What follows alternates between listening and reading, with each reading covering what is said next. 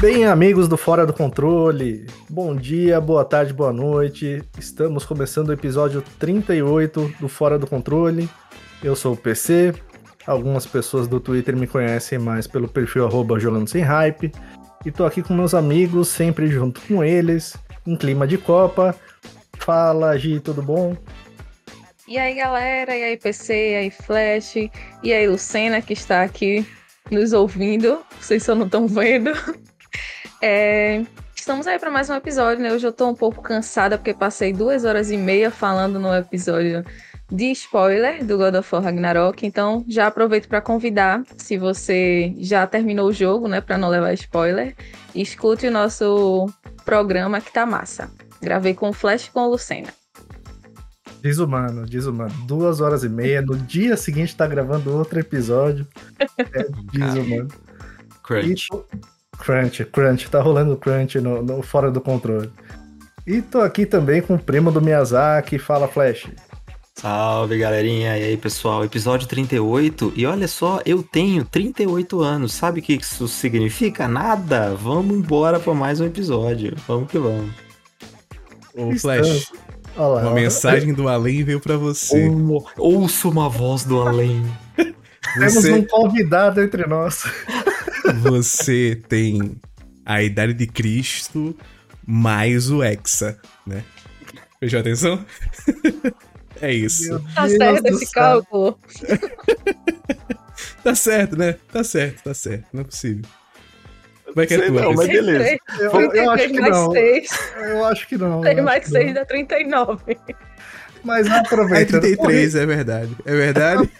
aproveita. Velho, Olha, o vírus, o vírus. É, o vírus me emprenhou, PC. O vírus me emprenhou. Estou grávida do vírus.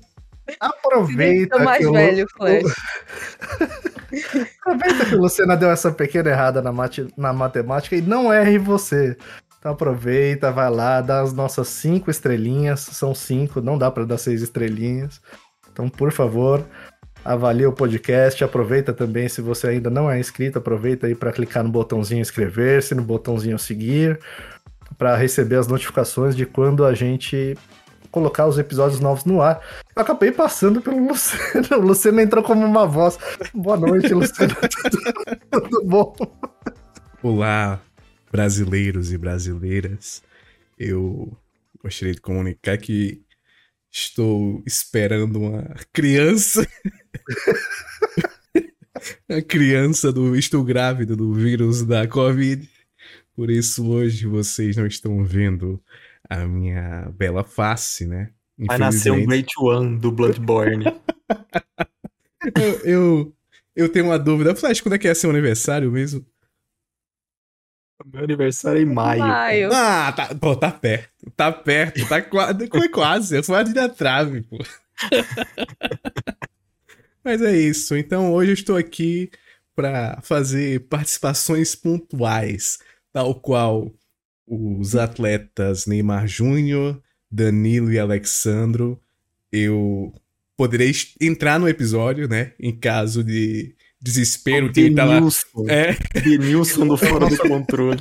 O time precisando se classificar, o time precisando se classificar para as oitavas, eu posso fazer uma infiltração aqui nas minhas narinas e entrar precisar no... ir para precisar ir para uma cobrança de pênalti, né? A gente coloca o Senna lá É, pra... no sacrifício, no sacrifício, mas eu entro, né? Sou mais uma vítima do crunch, viu, Gi? o Crunch tá pegando todo mundo. Então, se você... Foram duas horas de gravação, duas horas e meia de gravação, a imunidade caiu e o vírus pegou. Foi isso que aconteceu. Coitado. E falando nas duas horas de gravação, se você ainda não conhecia o podcast, a gente lança episódios regulares toda semana e a gente tem uma série de episódios extras. E agora entrou, acabou de entrar esse episódio de spoilercast de God of War Ragnarok. Tá fresquinho, entrou ontem no ar. Então, se você jogou, se você já terminou o jogo, gostou bastante do jogo, confere lá o episódio de Spoilercast. E confere também todos os outros que a gente tem da franquia Souls, né, Flash? É isso aí, temos episódios de história, né, Souls e vários aspectos de Elden Ring, tem história completa de Dark Souls, história completa de Bloodborne, em breve teremos a história completa de Sekiro também. Então confere lá, atualmente temos já 11 episódios de lore dos jogos da From. Maratona nossos episódios regulares também. E, gente, ajuda o Fora do Controle a chegar mais longe. Então, espalha a palavra aí, coloca o nosso podcast nos grupos de WhatsApp, indica para os seus amigos, joga lá nas comunidades de Facebook, coloca na roda do Twitter. É, vai espalhando a palavra, joga lá para os amigos no Telegram, ajuda a gente a chegar mais longe, que você ajuda bastante o, o podcast. Ô, PC, me tira E- uma dúvida. Diga Como é lá. que a pessoa pode fazer pra entrar na sua roda lá no Twitter? Na minha roda não é. Mas se quiser seguir o pessoal, é só ir na descrição do episódio, tem a rede social de todo mundo lá. Aí dá para entrar no nosso Discord, bater um papo com todos nós. Nós estamos lá. A nossa entidade que participou do episódio passado, Otávio Chatão e o Léo também estão lá no Discord.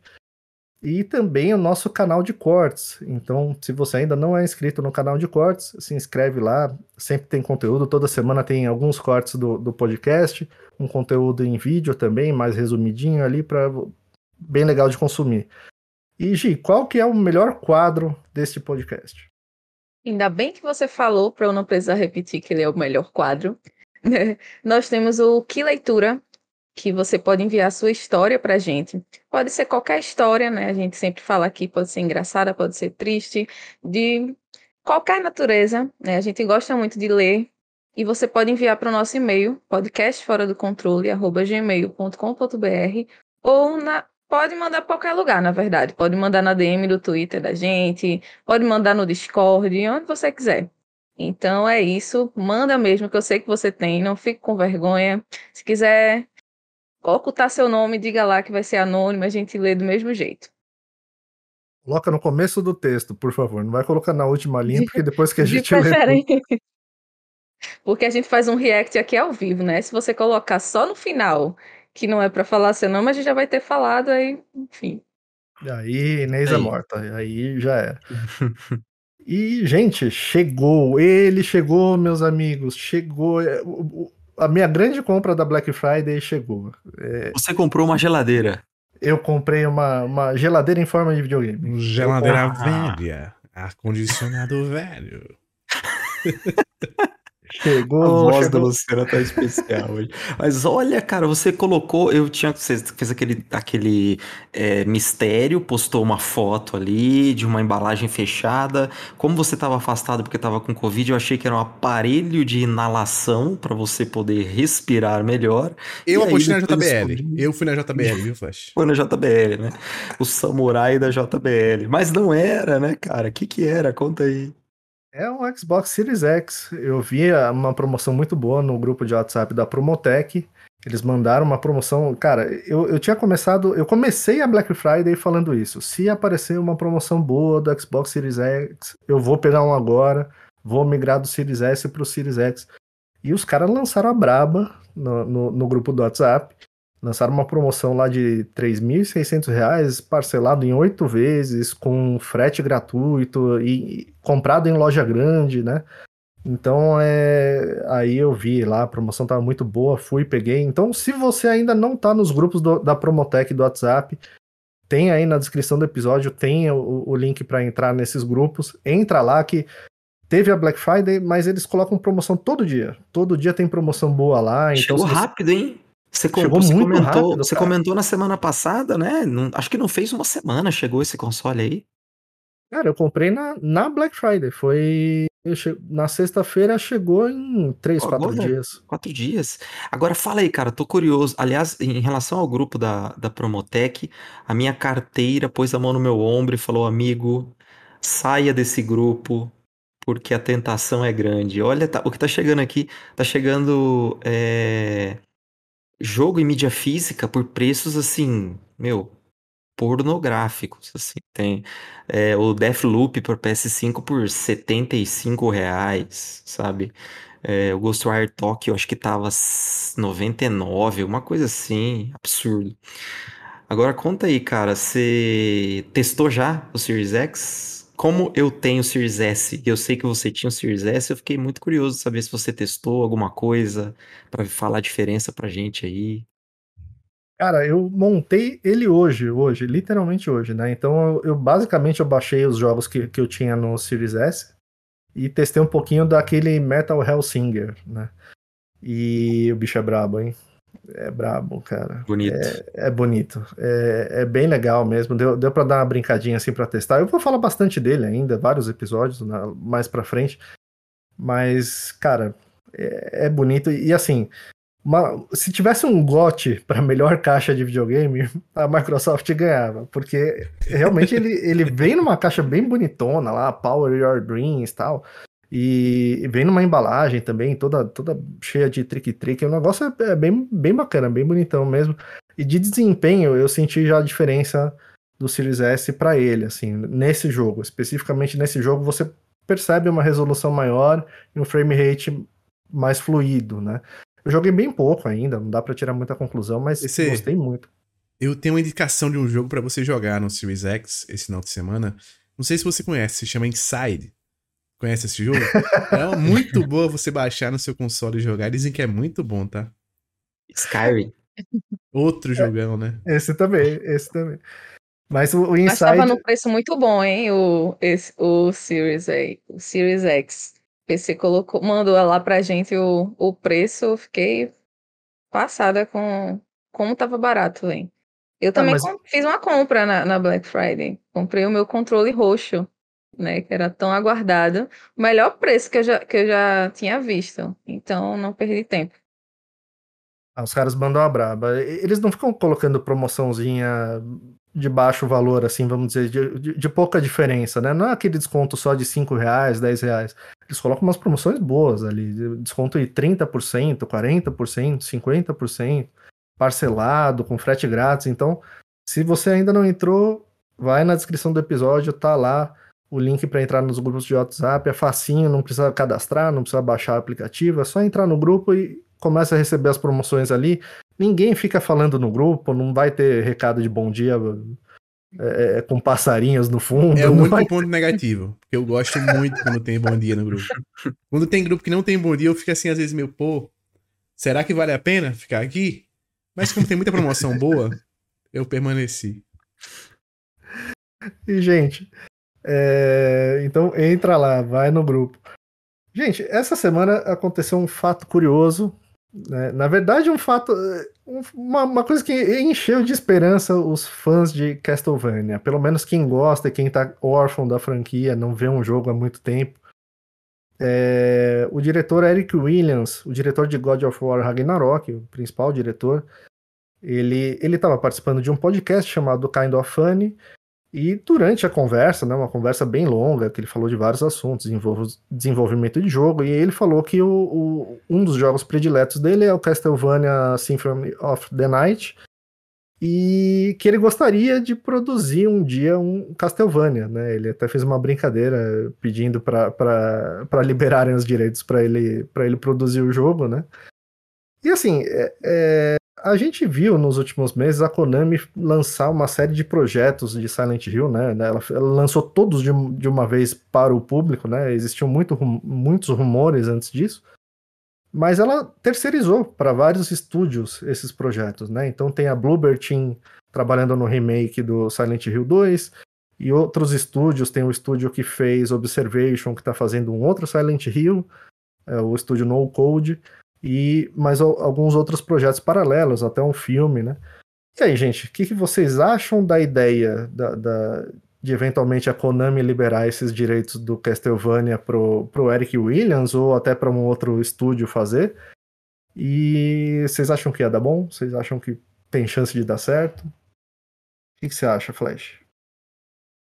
Na hora deu pra perceber que ele meio que se arrependeu do que ele falou, porque ele falou num tom de brincadeira, né? Ele, poxa, ele tava contando que ele não tava sentindo muita pressão do, do. Pelo menos é, foi o que ele falou, né? Eu duvido.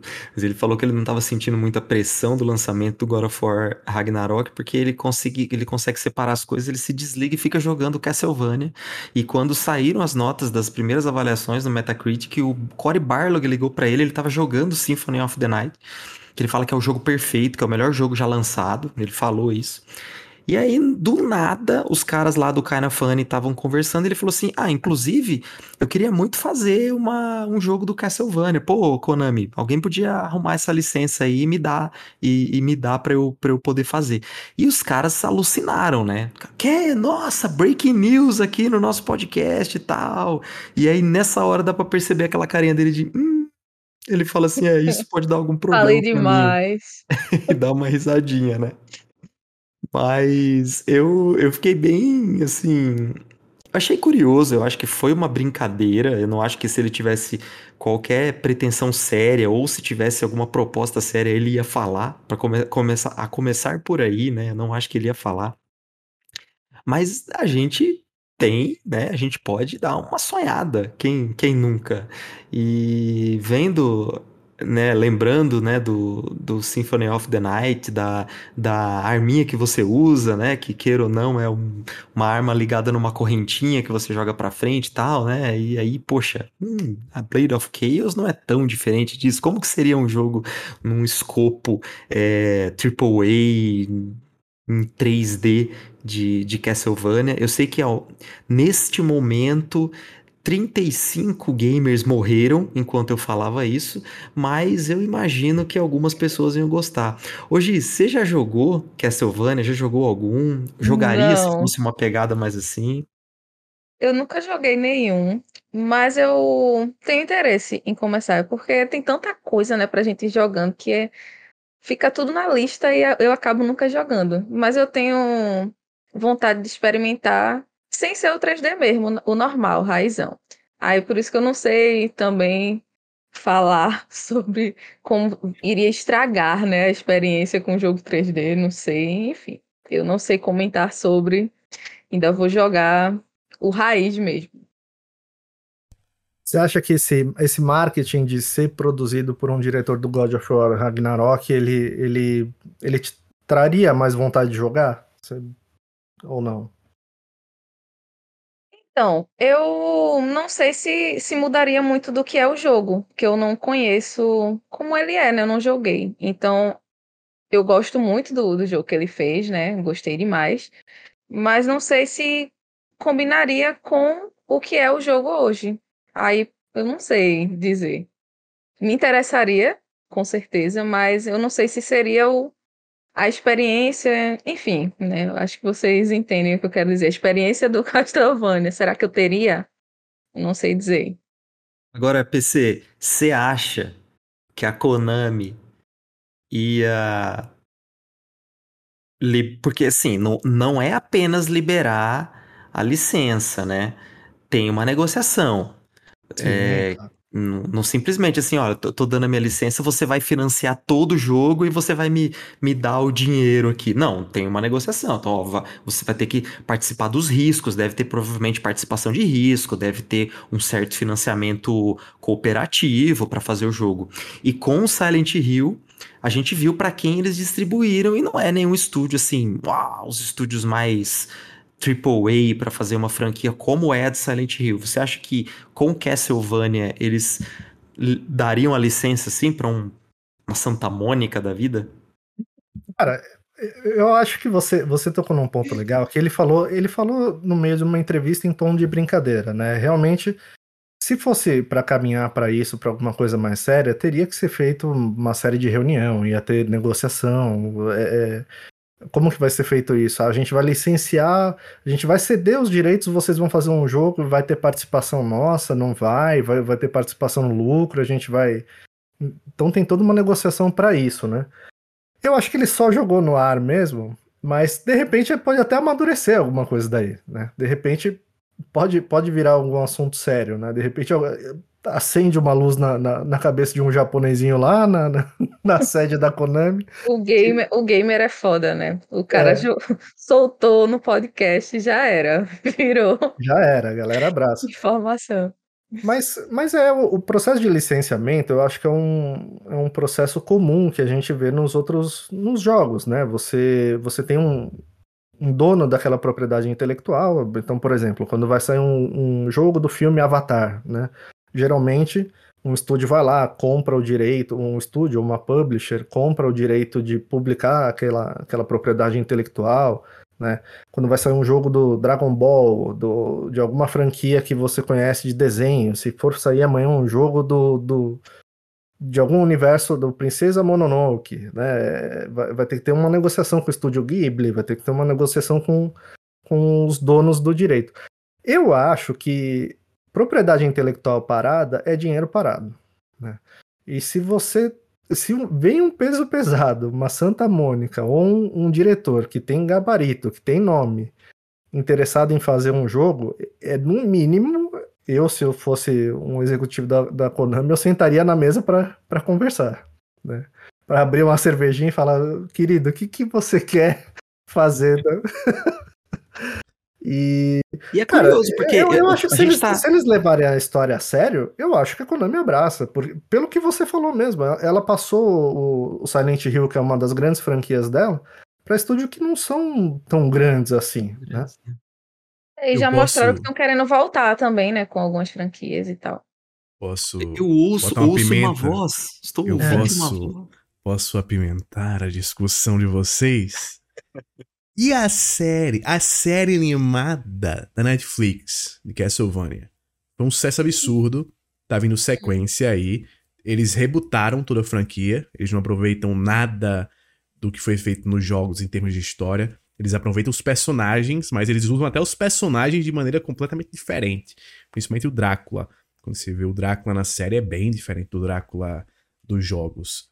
Vocês não acham que pra Konami hoje o mais interessante não seria fazer algo dentro dessa estética da série de animação, um negócio mais estilizado de animação, e dentro desse universo, já que rebutou, criou um cânone novo, e com Castlevania você tem tantas eras para explorar que você tem buracos entre essas eras e pode fazer algum jogo por aí. E os personagens já estão frescos na cabeça das pessoas por causa da série da Netflix. O que, é que vocês acham?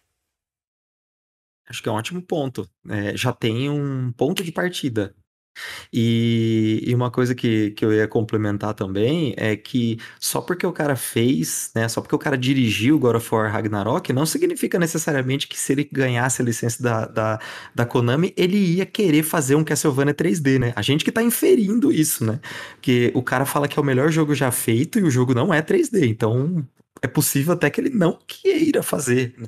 Que ele queira fazer um jogo em 2D mesmo, né? De kart. É... É isso. É fazer um jogo de kart. Mas, é, mas isso é legal, porque eles já têm um ponto de partida. Então, a, a série, queira ou não, ela já tá rebutada. É só tocar com outro tipo de mídia, né? Já tem, já tem a série, vamos tocar agora com um jogo, né? É uma ideia bem bacana. Não tá, não tá difícil pra Konami fazer isso. Essa é a questão. Saber se eles querem. E Gente, no, no 2D têm... eu tenho uma coisa, tem uma dica. 2D. Queria saber de vocês que jogaram Hollow Knight, e se os caras dessem Castlevania nessa pegada mais animada em 2D para Team Cherry fazer, desse um orçamento pesado, Netflix viesse pesada, junto da Konami eles fizessem esse jogo. Animaria, principalmente que eu sei que Flash é o fã número um de Castlevania do Brasil, né? Ou de Castlevania não, Hollow Knight. De Hollow Knight. Maria não. E Maria não. Cara, mas é, é, é um estúdio que, que teria o gabarito para fazer esse tipo de jogo, né? E o Hollow Knight. Eu não terminei, eu joguei umas 10, 15 horinhas ali. Eu gostei bastante, mas para mim ele fica muito extenso. Chega uma hora que começa a ficar meio meio rançoso para mim. Fica um negócio meio, sei lá. O jogo é, é um primor técnico, é muito bom. É, eu, eu, eu, sei o quanto as pessoas gostam tudo, mas não, não clicou muito comigo. Mas tem vários estúdios, né? Metroidvania hoje em dia tem vários estúdios que poderiam fazer um jogo 2D muito bom, né?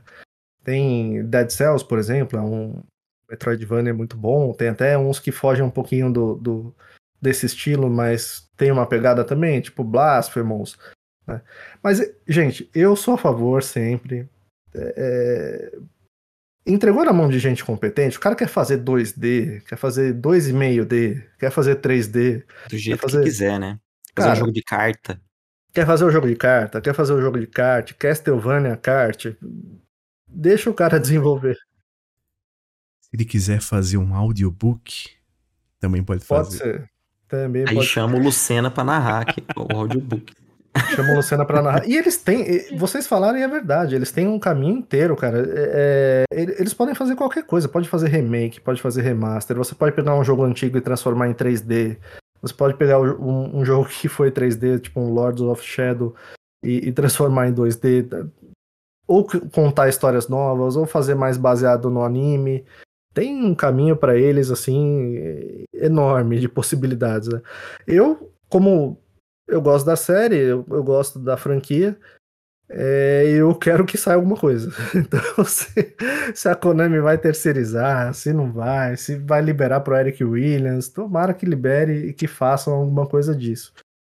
É, gente, teve um lançamento bem polêmico também é, recentemente, de uma franquia que é ainda maior, ainda mais idolatrada, e que foi no dia 18 lançou o Pokémon Scarlet e Violet, né?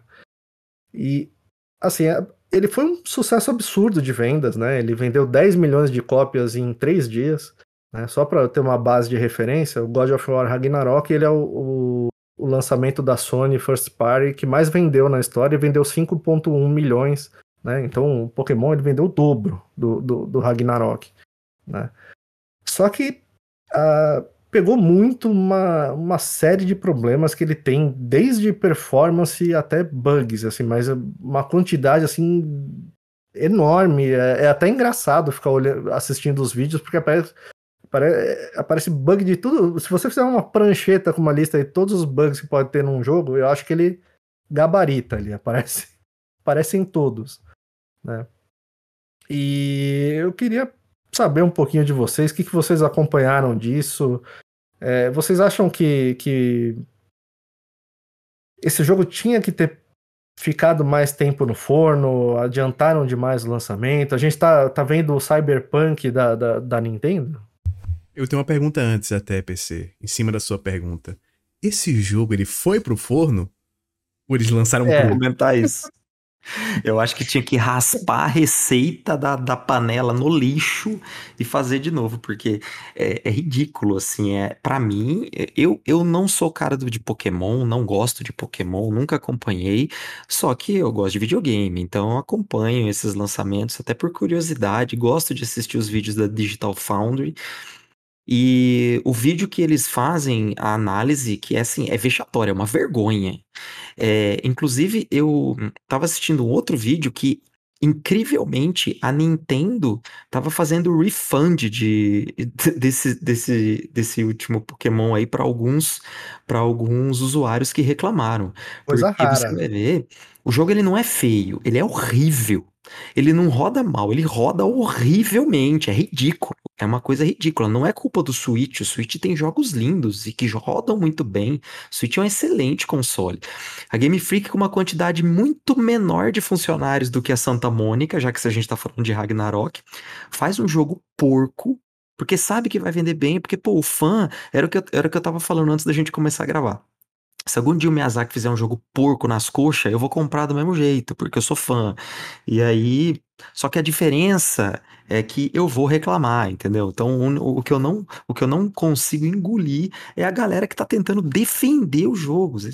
Você pode comprar, jogar, falar, pô, que pena, né? Gosto de Pokémon, o jogo tem um potencial aqui, mas tá tudo mal feito, né? É a lei do mínimo esforço. Imagina o tanto que esses caras lucraram. Porque fizeram, sei lá, meu, sabe? Que cara sentou lá e fez um, joguinho lá, pelo amor de Deus, rapidinho. Então, assim, não acho que tinha que ficar mais no forno. Eu, eu, é exatamente o que o Luciano falou. Eu acho que ele nem foi pro forno. Misturaram ali uns ingredientes e tacaram pro público consumir e foi consumido. E eu fico muito triste com isso, porque o Pokémon, velho, é uma franquia tão grande, tão antiga, né? E já vem sofrendo muitos problemas, muitas reclamações também, questão de gráfico e tal, mas essa vez, assim, com bugs muito. Porque, assim, eu tava me divertindo, é uma palavra bem escrota, mas eu tava me divertindo com os bugs, eu tava rindo de tanta coisa, foi tipo nível cyberpunk mesmo. Aí eu tá, a gente tava meio que superando né, esse lançamento do cyberpunk, comprando algumas coisas já em pré-venda, parando de falar um pouco disso. Aí vem uma franquia gigante como Pokémon com esses bugs dessa forma, sabe? Aí volta tudo aquilo. É ruim também para a indústria, né, de games, assim, no geral. Porque, poxa, se uma franquia gigante dessa tá lançando, tá lançando um jogo assim, sabe? Sabe um comentário É que eu acho que você vai né? gostar? Viu, PC? É. Sabe um comentário que eu acho que você vai gostar? Tanto o Cyberpunk quanto esse Pokémon tem uma coisa em comum. Os dois tiveram altíssimos níveis de pré-venda. Os dois. Mas assim, níveis absurdos de pré-venda. Eu não consigo ficar sem pensar que existe uma correlação de lançamentos grandes com muita pré-venda, junto de política das empresas, né? Obviamente é, apesar da Nintendo ser a dona de Pokémon, quem toma de conta de Pokémon na verdade é a Pokémon Company e quem desenvolve é a Game Freak. Então, a- apesar de tudo, a Nintendo não tem tanto controle quanto tem em cima do Zelda e em cima do Mario. Então, Zelda e Mario, você pode ter certeza absoluta que a Nintendo só vai lançar quando tiver redondo, quando tiver perfeito, rodando perfeito. Pokémon, a Game Freak, pô, a Game Freak é, é sacana, a palavra é sacana. Game Freak é sa- sacana, bicho. Ela fez essa transição do portátil, que Pokémon sempre foi portátil. No Switch, ela teve que fazer essa transição para o híbrido, né? Foi horrível a transição até agora. Horrível, porque o, o Sword Shield, como jogo em si, ele é ruim. Ele, tecnicamente, ele, ele não é tão ruim, não é tão feio assim e tal, mas ele, como jogo, eu achei ruim. Ruim, ruim, chato. Eu gosto, sou fã de Pokémon. Acho chato. Acho que o Legends Arceus, ou Arceus, é um bom jogo, e tecnicamente ele é ok. Ele entrega o mínimo. Mas diverte. É um jogo bom. É um jogo que eu costumeiramente cito aqui entre os jogos mais divertidos, mais legais de, desse ano, 2022. Eles são em janeiro. Já o Scarlet Violet, desde a primeira vez que eu vejo, eu tô de cara como esse jogo é mal feito, bicho. É, é mal feito. Nem o mínimo estão fazendo nesse jogo. E o que me deixa mais triste é isso. Você tá vendendo bem e tá com muitos fãs defendendo. Porque assim, eu acho que uma coisa é você dizer assim, pô, o jogo roda mal, eu vou exigir da Game Freak que lance patches e que atualize e que conserte esse jogo, porque o jogo em si é bom. O mundo aberto do jogo é bom, as mecânicas do jogo são boas e eles reinventaram um Pokémon de uma forma legal. Você se divertir é uma coisa. Agora, você ser negacionista de que o jogo tá rodando mal e que precisa melhorar, aí eu acho que é sacanagem e é sacanagem com a indústria no geral. Você tá contribuindo para que os caras continuem fazendo porcaria. E o sonho, tão sonhado Pokémon bom de console, de mesa, eu acho que tá mais longe do que nunca de chegar. Você pega, por exemplo, Let's Go, que sai no começo do Switch, ele é muito mais bonito, muito, muito mais bonito do que o Scarlet Violet, apesar do escopo ser outro.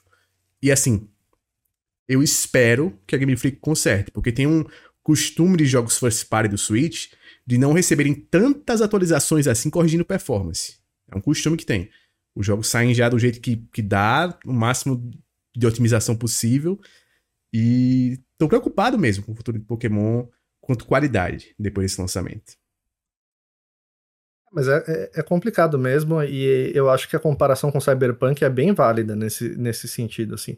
Eu acho que ele não chegou na- no nível de bizarrice que foi o lançamento do Cyberpunk, mas ele encostou ali, ele, ele tateou, chegou, chegou perto, né? Porque o, o Cyberpunk, ele, ele crachava, ele tinha uns problemas que eram muito, muito grandes. Mas eu né? posso defender um pouquinho Cyberpunk, PC? Um, por uma coisa só, que o Cyberpunk ele rodava no PC bem. No geral, assim. O PC É, bom ele ele- rodava. O, esse Pokémon não roda em canto nenhum, já que ele é feito só pro Não, Switch. não PC, PC bom ele tá rodando. PC bom ele tá ah, e é já, verdade. Já, já fizeram mods que ele tá rodando ali.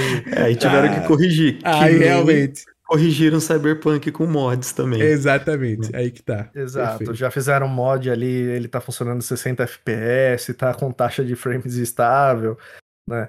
Eu, eu até. Eu, acho que até uma discussão que volta um pouco. Eu, eu acho que não é, o- não é exatamente o caso, né? Eu, eu não vejo isso como um problema do Switch, do hardware do Switch, porque você tem outros lançamentos que estão indo bem. Que jogos, por, por exemplo, o Xenoblade Chronicles 3 lá, que é um, um jogo com escopo enorme, né? Ele funciona bem, você não teve esse tipo de problema de performance.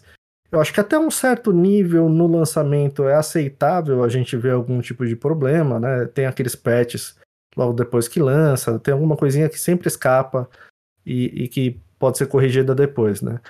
Mas eu acho que foi um desenvolvimento apressado, ruim, feito de qualquer maneira. é, é, visando isso mesmo, que a, a, franquia é enorme, sabiam que ia vender muito, tinha. O Lucena falou da pré-venda. Eles olham esse tipo de número, vê que já tem uma quantidade, sabe, já se pagou, vamos dizer assim, o jogo. E fizeram esse lançamento desse jeito. E, e é estranho, né, cara? Porque uma das coisas que eu lembro, assim, na, na vida gamer de, de. E olha que a vida gamer já, já tem bastante tempo. É... a vida normal também. E uma das coisas que eu lembro muito cara, a maior febre que eu vi, assim, de videogame, é, uma das maiores que eu vi foi o Pokémon GO, quando lançou para celular. Aquilo foi um sucesso mundial gigantesco. Você lembra aquelas pessoas indo caçar Pokémon? Ia lá no parque do Ibirapuera, porque tinha um Pokémon não sei das quantas, ia lá mil pessoas tentar pegar o, o, o Pokémon. Então, assim, é uma franquia gigantesca, né, cara? É um, é um negócio enorme. É, é, até estranho a Nintendo deixar tão aberto assim. Eu não.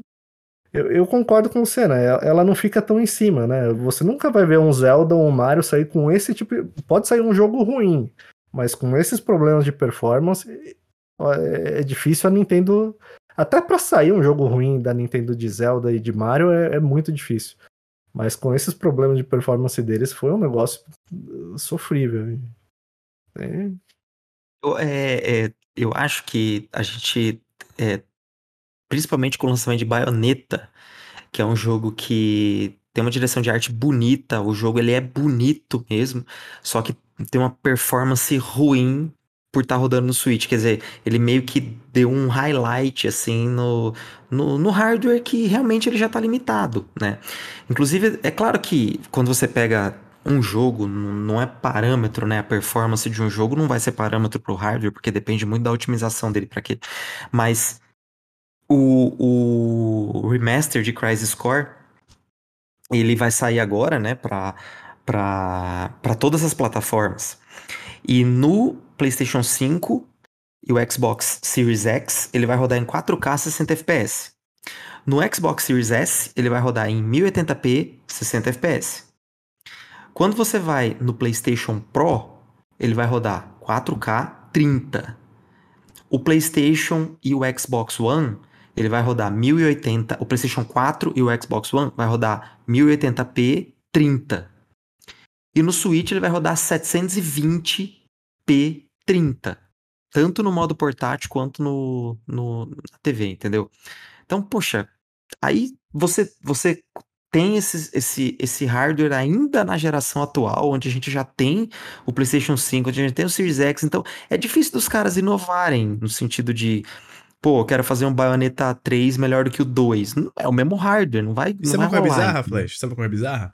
Eu acho até em termos de comparação de preço, a gente tem o Series S. Eu acho que o alvo até pra Nintendo fazer o próximo videogame dela, talvez nem precise ser o 4K. Mas fazer algo no nível não. do Sirius S. Fazer algo no Exato. nível do Sirius S portátil. Pô, se sabe? rodar em Full HD, cara. Só precisava rodar em Full HD, porque ele não roda nem em Full HD, roda em HD. Né? E caindo, é, é... olha lá, é raro até caindo, rodar jogo HD. Já, já tá então... na hora da gente ver o, o Switch 2, né? Ah, eu, tá eu precisando. Até... E a Nintendo é malandra, hein? A Nintendo eles lançam console assim, do mais absoluto nada. Então eu não duvido de chegar um Switch 2 junto com, com o Zelda, o o Tears of the Kingdom. Não duvido, não, viu? Tears of Tears. É Tears of Tears. E, e agora? E agora? oh, sabe, sabe, sabe, inclusive, ó, sabe, inclusive, aqui já deixando a bola e a sugestão para fazermos próxima semana, tem o TGA na próxima semana. E aí a gente pode ver, próxima semana, fazer um especial com prováveis anúncios, com as nossas expectativas de anúncios. Porque assim, premiação vai ser o que é e, e, acabou. A gente já até falou aqui, comentou um pouquinho das premiações e tal, a gente já falou. Mas os anúncios é o que a gente quer ver mesmo. E aí pode ser que a Nintendo, até para limpar um pouco essa imagem, a única coisa que ela pode fazer para limpar a imagem de Pokémon no momento é anunciar apenas uma logo de um console novo. Dizer, ó, oh, Nintendo Switch X, o Switch R, sei lá, alguma coisa assim. O Super Nintendo. O melhor nome é esse aqui, tá? Que eu vou lançar agora. Super Nintendo Switch. Super funcionaria, Nintendo Switch. Funcionaria. Esse, é esse funciona total, cara. Super Nintendo Switch é, é certeza absoluta que vai e, dar certo. E tá no espaço para ela fazer, fazer isso. Ela lançou o Switch base, ele foi lançado em 2017, né? É, a única coisa que eu acho um pouco recente ainda é o modelo OLED, que esse foi lançado em 2021, mas mesmo assim, a gente está terminando 2022. Então, pelo menos para ela fazer o anúncio, fazer, ó, gente, a gente está desenvolvendo um novo videogame e ele vai para venda em 2024. Entendeu? Eu acho que já deveria arrumar PC, para isso. lembra quantos modelos eles tiveram no 3DS? Que assim, o 3DS já era uma evolução do 2DS, do, do DS, quer dizer. Eles tiveram um DS, fizeram um 3DS, fizeram um 3DS XL, fizeram o New 3DS XL e fizeram o Nintendo 2DS. Tudo ali variação que vem desde o 2DS, evoluindo assim naturalmente. Eu acho que o Switch deveria ter esse caminho. E já teve um pouco, a gente teve o Switch Lite e o OLED. Então é natural que É. o próximo seja um New Nintendo Switch, alguma coisa assim, porque precisa da evolução. E eles O Zelda. usaram. O, o- o Zelda foi um exemplo que, que caiu bastante nisso, né? Porque ele foi, ele foi projetado pro o Zelda Breath of the Wild. O Wii U, Ele- né? Ele foi projetado pro Wii U e portado pro, pro Switch. Ele roda muito melhor no Switch do que no Wii U. Então não, não seria um caminho estranho para eles seguirem, né? E, e eu tenho certeza que o Tears of the ou Tears of the Kingdom vai rodar muito bem no, no, no Switch, porque é um first party, é, é, é sempre showcase, né, da Nintendo. Lança Zelda, a indústria toda fica assim, meu, o que, que vai vir? E, e outra, né, meu, a gente acabou de ver o, o Ragnarok, o God of War Ragnarok rodando no PS4 lindamente, né, dentro da limitação de resolução e frame rate, mas ainda assim lindo, estável, bonitinho, pelo capricho mesmo de um de uma boa otimização. Falando em capricho e boa otimização, eu quero aproveitar essa questão aí que o Lucena puxou de jogo em pré-venda, de venda e venda antecipada, para colocar para vocês uma preocupação que eu fiquei com um jogo que tá para lançar. Quando eu digo tá para lançar, é questão de dois dias da gravação desse podcast. Eu tô muito de olho, que é o The Callisto Protocol. Eu, como um grande fã de Dead Space, eu tô ansioso para esse jogo, mas ansioso com uma certa cautela. Tem um pouco de PC dentro de mim, porque até o momento eu não fiz a pré-venda de Callisto Protocol. Alguma coisa falou para mim, Flash, não faça essa pré-venda ainda. Tem E tudo um bem, pouco porque de é PC dentro de você, então. Tem um pouco de PC dentro de mim. É aquela coisa que o PC fala, né? Pô, você vai ganhar o que com essa pré-venda? O que você vai ganhar com essa pré-venda? Então, por, que- por que não espera o jogo lançar e, e compra, né? Perfeito. E, e o Crisis Core, por exemplo, eu já fiz a pré-venda faz uma década. Agora, o, o Callisto Protocol não tinha feito. E, e olha que curioso. Pô, o, o criador do jogo é o mesmo criador, pelo menos um dos criadores do Dead Space, que é um jogo maravilhoso, que até hoje, pra mim, na minha opinião, não envelheceu um dia. Ele continua lindo. Você tem um PC bom pra jogar, ele tá maravilhoso ainda. E aí você vai falar, pô, acho que vai dar certo. Só que, cara, duas, eu, eu já tinha, duas coisas já tinham me causado estranheza. A primeira, o embargo das reviews. É, toda vez que o jogo segura demais esse embargo aí, eu fico meio com o pé atrás. Veja agora War Ragnarok. Lançaram o jogo pra review, poxa, cedo demais até na minha opinião, deixaram a review rolar aí duas semanas antes quase do jogo do jogo sair. É um- os caras que estão confiando no taco, entendeu? Aqui não, a- as reviews elas vão, elas vão cair em embargo acho que um dia antes do lançamento do jogo.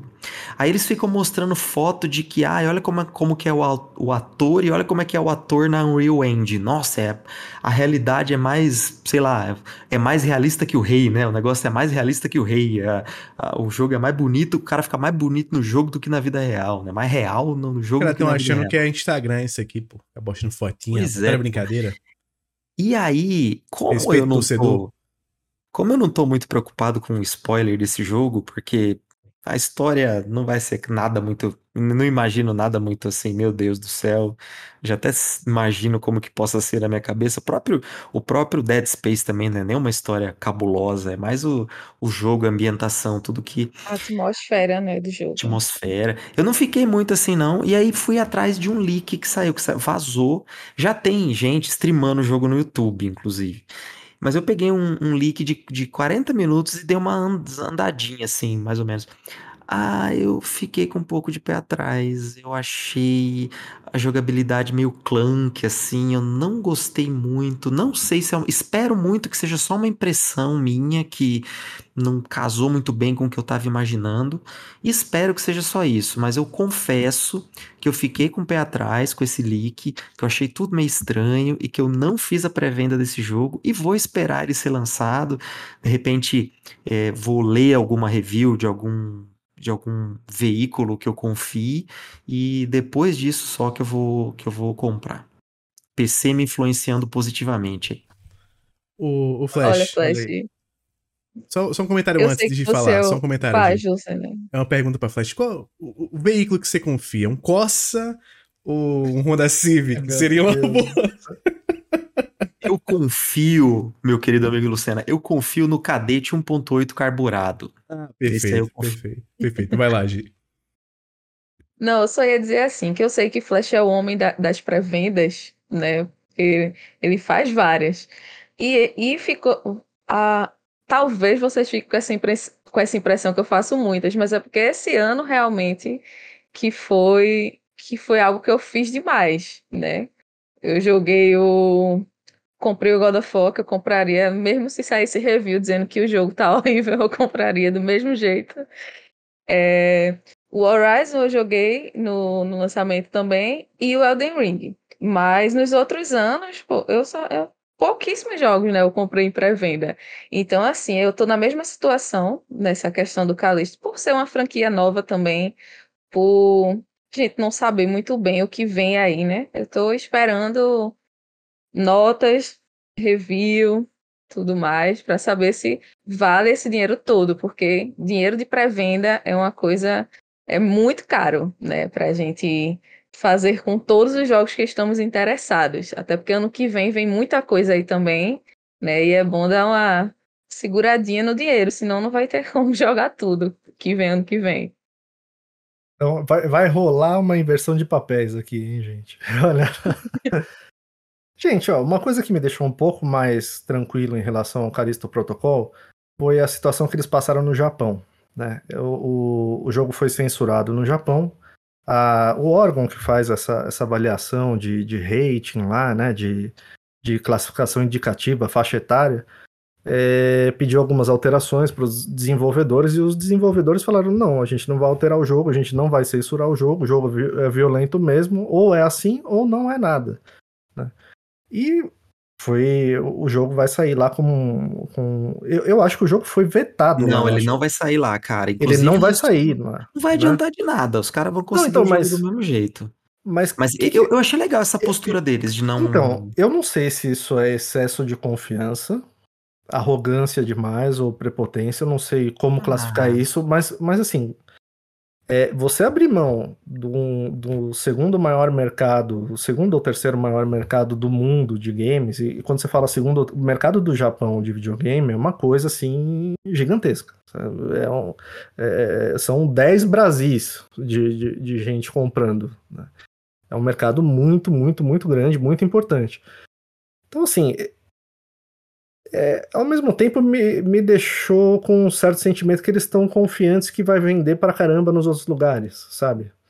E, É. e aí, se o jogo tá muito, muito ruim, é, então foi prepotência mesmo, e aí vai dar ruim mesmo. Mas Eu, eu tenho um comentário. Eu tenho um comentário pra Não fazer sei aqui. o que, que eles o que, que eles poderiam censurar, porque o jogo todo é violento. Então eu imagino, eu não imagino eles conseguindo fazer uma censura. E só um ponto aqui, mano, isso, os caras que fazem os animes mais macabros é, são tudo japonês. censurando o jogo porque tem lá carne, carne voando, sangue voando, pelo amor de Deus. Perfeito. Ó, tem um comentário aqui pra fazer. O que adianta o Japão ter 10 vezes o tamanho do mercado brasileiro, ter educação de ponta, saúde de ponta, ter tanta lá, infraestrutura? Lá vai ele, lá se vai os ele. caras perdem de 1 a 0 pra Costa Rica na fase de grupos da Copa do Mundo, me digam agora, de que adianta se não tem nenhuma estrela no peito quando entram em campo? Não adianta de nada. Nada. Depois fica mostrando vídeo lá, recolhendo, recolhendo o lixo do estádio e tal. Não... É, tá Ó, eu acho que o, que, o, que o coronavírus ele fez tipo um cordyceps no, no cérebro do, do Lucena e ele, nós estamos conversando com o vírus nesse momento. É o vírus que está Exato. participando do podcast aqui. Perfeito, perfeito. Ele, ele, tá na, ele tá entre a fase 1 e 2 ali do The Last of Us. Ele, ele, tá, ele, ele tava correndo até agora, agora ele estacionou, vai ficar parado.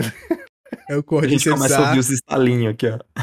É o Cordyceps tipo A de nível 2, né? Ele vai virar um, um clicker né, no- no- durante o episódio. Ah, eu acho que pelo meu minha barriga aqui eu vou virar um bloater mesmo. é o jeito.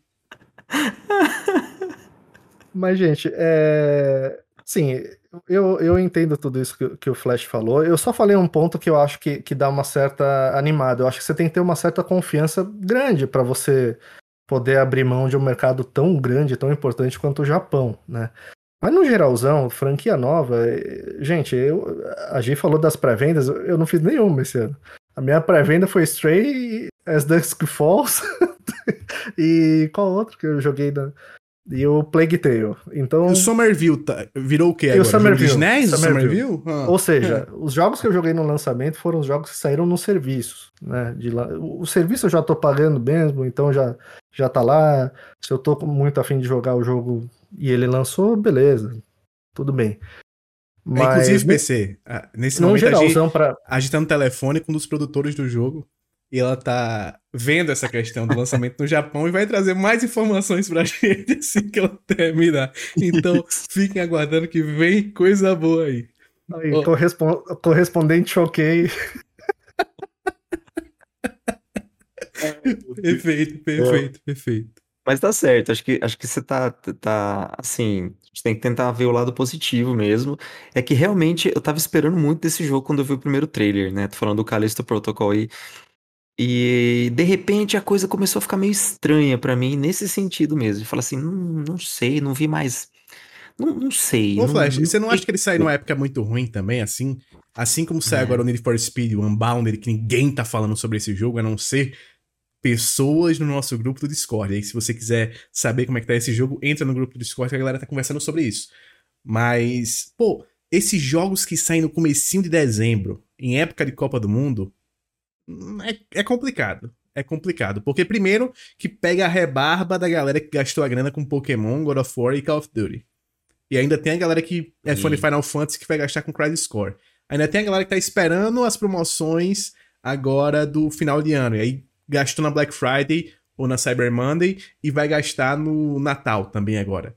Então é uma época que eu acho ruim de lançar jogo. Esse começo de dezembro eu acho muito ruim. Muito, muito ruim. E espero que dê certo que os caras consigam ganhar um cascalhozinho, né? Porque é bom. E que o jogo esteja Cara, bom. Isso é verdade, eu, eu sempre torço pra dar certo, cara. Franquia nova, estúdio Exato, novo. exatamente. é- E nova, né, meu? É, para que, que nasça, que a gente esteja exagerando nas, nas preocupações e que nasça aí uma franquia boa, uma franquia nova e tudo mais. Mas já que a gente tá em clima de Copa, eu vou fazer um bolão rapidinho aqui. Vamos, vamos, apost- va- vamos ver quem acerta mais próximo, o que, que vai sair de nota ali no Metacritic, a nota, a nota dos críticos, não a nota da- da- do pessoal. Eu, que só, você eu, eu só leio nota do público. Não gosto de nota da crítica. Democracia. Só confio na nota do público. É nota do público. 22. Por quê? Ah, mas o, o, o mas jogo o, teve grana da Sony, né? o jogo não é exclusivo, né? Então a nota do público acho que não vai ser, não vai ter review bomb desse jeito assim. A não ser, é, a não ser que saia zoado, né? Da galera faz review bomb pra criticar mesmo, né? É, perfeito, perfeito. Hoje, Mas aí? quais informações que você traz pra gente aí do lançamento do jogo no Japão aí, que você estava com um correspondente no telefone diretamente de lá?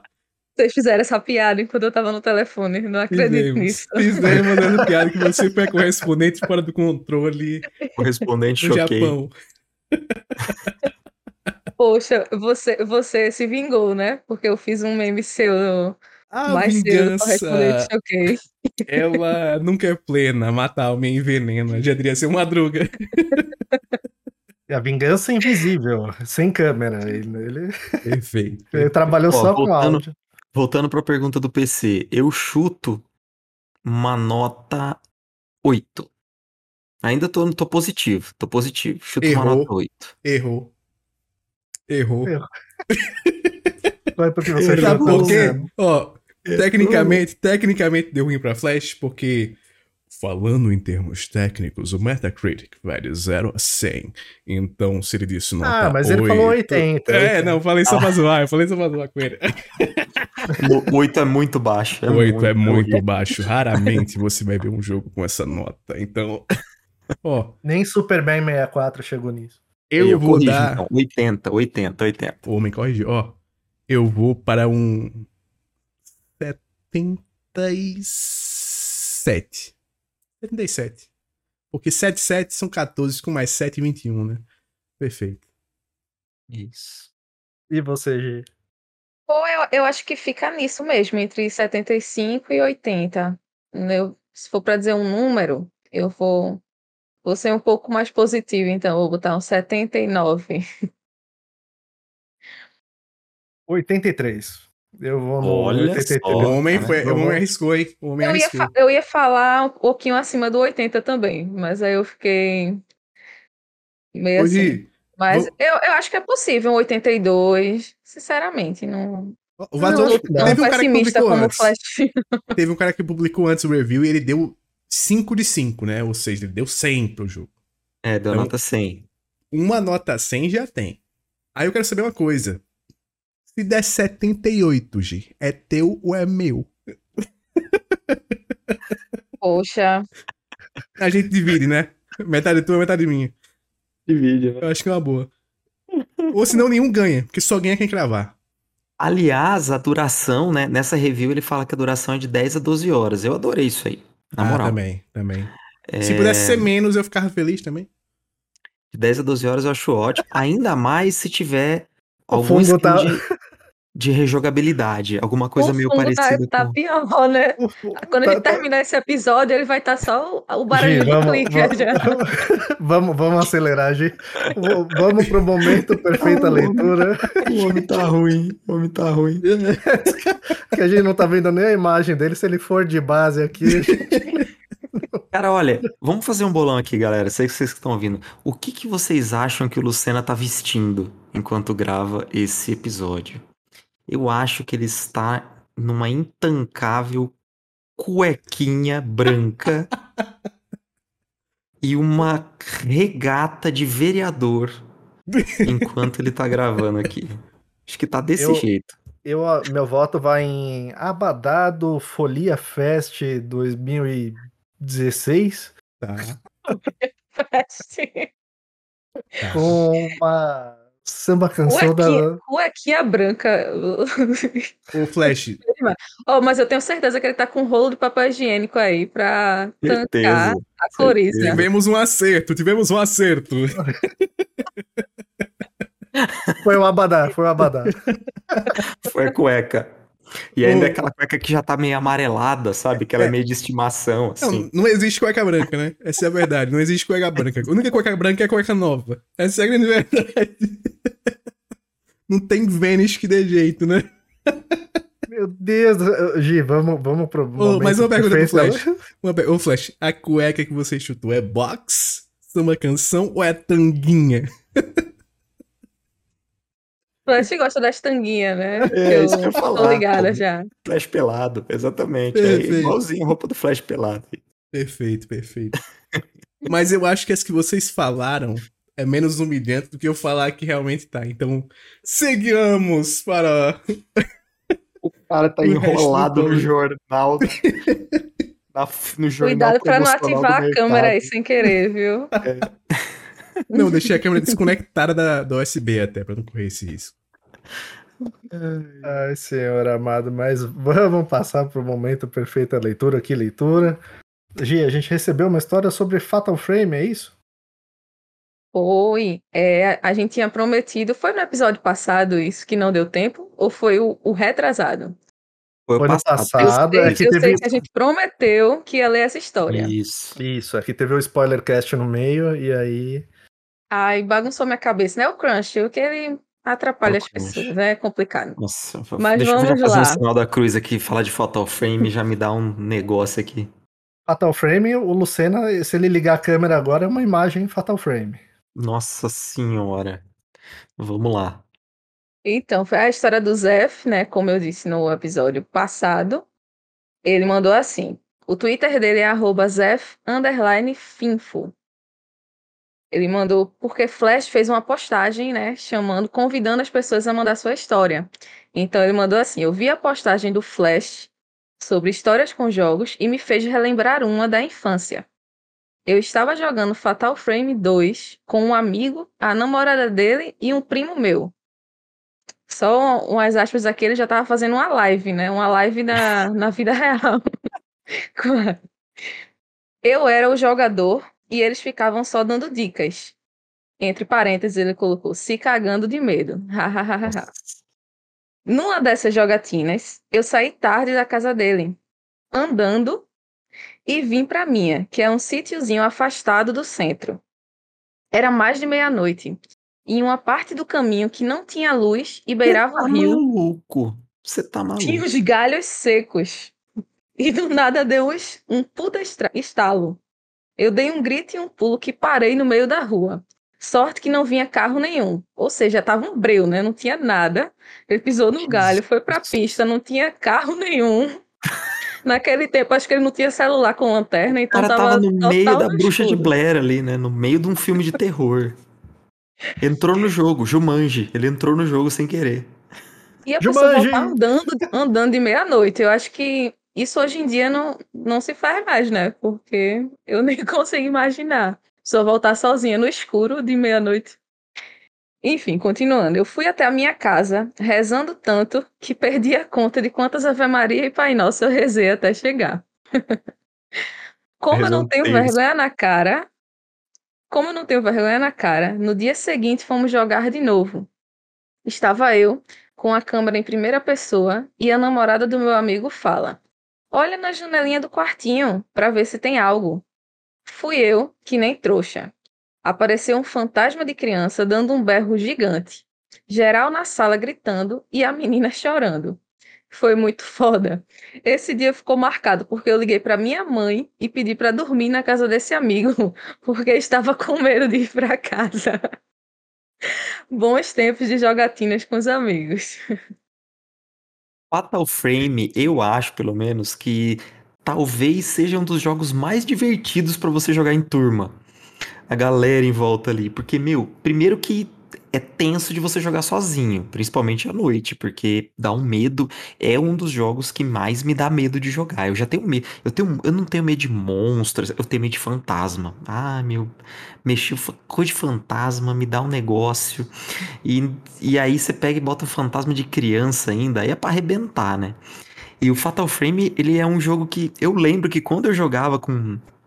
Tava em casa, eu tinha umas priminhas mais novas, elas adoravam ver, ficavam gritando, jogando almofada pra cima lá na hora que aparecia fantasma e tal.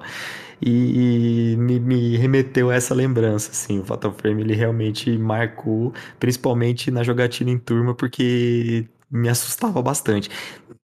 Nunca na vida que eu ia pegar uma estrada abandonada no meio do nada e do breu pra andar depois de jogar Fatal Frame. Pelo amor, acho que não faço isso nem depois de jogar God of War. Imagina jogar Fatal Frame. Mas Verdade. É exatamente isso, né, cara? Tipo, cara, é assim, você vai jogar um jogo de terror que é, que é super aterrorizante, que o Fatal Frame ele é um dos que mais dá medo, assim, ele é bem atmosférico, né? E, e é o tempo inteiro lidando ali com fantasma, né? Não é, uma não é um monstro que você vai lá e atira, não é um monstro que você corre, não. É, São fantasmas, eles aparecem, desaparecem, aparecem de ponta cabeça, aparecem no espelho. E, e aí você volta pra sua casa num, num lugar assim que você ouve os galhos estralando, tem pouca iluminação, né, não passa uma viva alma. Meu, meu amigo, só faltou você ir no cemitério pra Ele depois de devia ter falado com a mãe dele, inclusive, no primeiro, já na primeira noite. Já na Ele deixou primeira. pra segunda.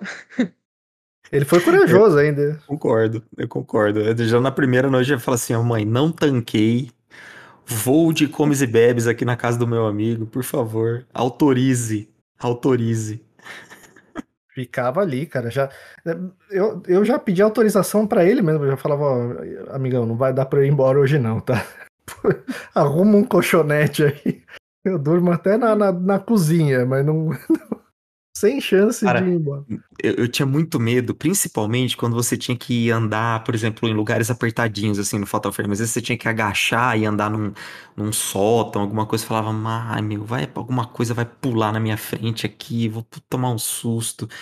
Eu acho que daí que veio o meu trauma de, de não conseguir é, jogar mais esses jogos, assim, mais tipo Final Fantasy, ou Final Fantasy, eu não sei porque que veio isso na minha cabeça, o Resident Evil 7, cara, que até hoje eu não joguei.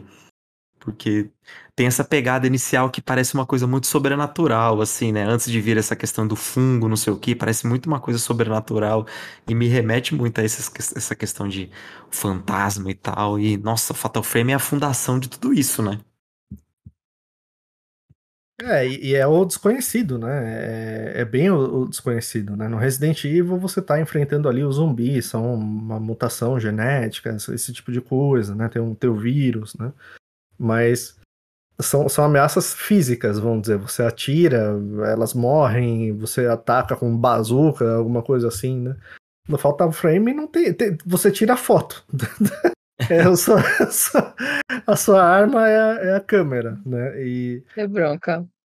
É bronca e, e, tem muita inversão assim de expectativa, né? Você vai num lugar e tá seguro, daqui a pouco você passa ali de novo, não tá mais, né? Tem um espelho no fundo do corredor, você passa ali na frente e não acontece nada. Daqui a pouco você passa e vai ter uma, uma alminha ali no, no... te esperando, né? Então, agora uma coisa que ele, que ele comentou que eu acho que é muito legal, esses jogos de terror, eles meio que faziam isso do, antes do streaming, né? Sempre foi legal você jogar em turma, assim, é, é o próprio Resident Evil, eu, eu acho que eu até já mencionei em outros episódios. O Resident Evil 2 eu, eu joguei, tipo, 90% da campanha dele na casa de amigos, assim, né? Na, na época. O originalzão, não o remake agora. É, na época, não, você reunia a turma lá e morreu, passa o controle. Mas era legal até a parte que você assistia, né? Você assistia os outros jogando, é, era legal você ver aquela história. E quando era jogo de terror, Aí a galera ficava alucinada lá assistindo. E a gente e tem um criador de conteúdo o... hoje, né? Diga aí. Era massa que o, tre... o 3 tinha escolhas também, né? Aí, assim, deve ser irado você jogar com, com a turma e ter a escolha lá. Tipo, o Jill vai para se esconde na cozinha ou vai para outro lugar lá. Que Exato, eu nossa. Tinha várias escolhas, assim. É, não, é, hoje, o que eu quero falar é isso, tem criador de conteúdo hoje que é baseado só em jogo de terror, né? Porque é, é, divertido você assistir alguém jogando um jogo de terror, você tá meio que isento do susto que a pessoa vai tomar, que ela tá jogando e controlando.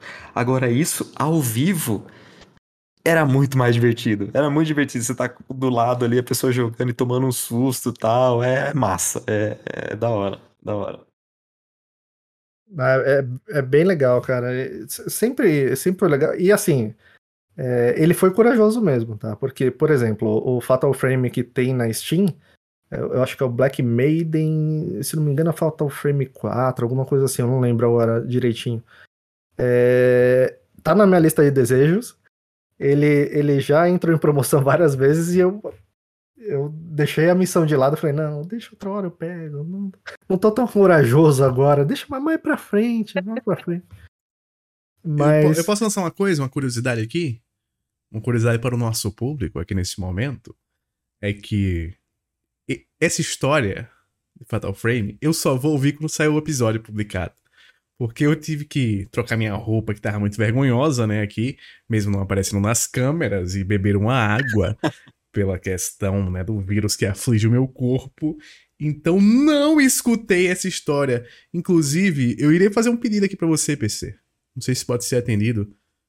Pode rolar mais uma historinha no episódio de hoje, só pra eu ouvir uma historinha ao vivo depois? Vamos, tem mais uma história que a gente recebeu. É, coisa tá linda. nas mãos do Flash. Flash, conta aí pra gente o que, que Vamos lá, essa história casa muito bem com o que a gente estava conversando agora há pouco, que eu disse que há um PC dentro de mim e por isso eu não comprei, né, não fiz a pré-venda do, do, do Callisto Protocol.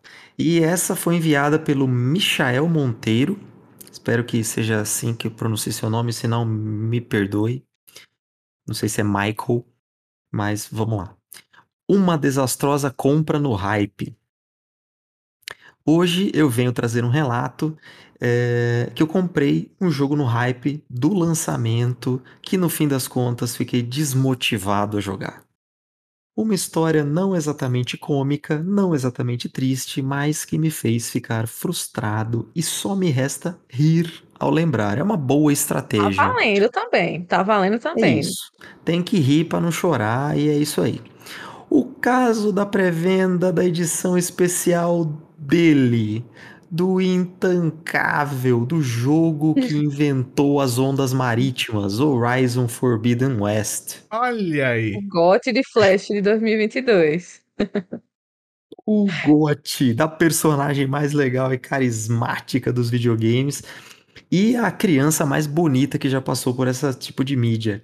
Era então dia 18 de fevereiro, dia do lançamento de Horizon Forbidden West, mais, mais conhecido ainda como seis dias antes de Elden Ring. As pessoas que tinham comprado a versão digital já estavam jogando e quem comprou a versão física sabia que demoraria um pouco. Mas em especial, para quem comprou a edição especial, não sabia que demoraria tanto. 10 até 20 dias de atraso em alguns casos, não importando muito em qual loja tinha pedido. Ou seja, ele gastou mais comprando uma edição especial e a edição especial ia demorar o dobro, o triplo do tempo de chegada da edição física standard. Porque o especial é, Joinha. é a entrega. Joinha absoluto, né? Ela vem, o cara vem andando entregar. Eu fui Death um dos sortudos. É, pois é. Eu fui um dos sortudos que recebi no dia 26, apenas oito dias depois do lançamento, também conhecido como dois dias após Elden Ring estar rodando nos videogames. Ou assim eu pensava, ele disse. Nesse tempo eu já tinha até perdido um pouco do hype. Tanto que recebi o jogo, mas não joguei de imediato. Pus para instalar para poder jogar com mais calma na semana seguinte. Então quer dizer, Flash, que ele jogou sem hype? Eu conheço uma pessoa que é craque nisso, inclusive. Jogou sem hype. Só que ele gastou com hype. Hum, Esse é, esse é o erro, né? é. Esse é. Aí Falta que experiência tá pro homem. Porque aí o, o lema do, do PC é jogando sem hype, gastando pouco. Perfeito. É, essa é o lema, né?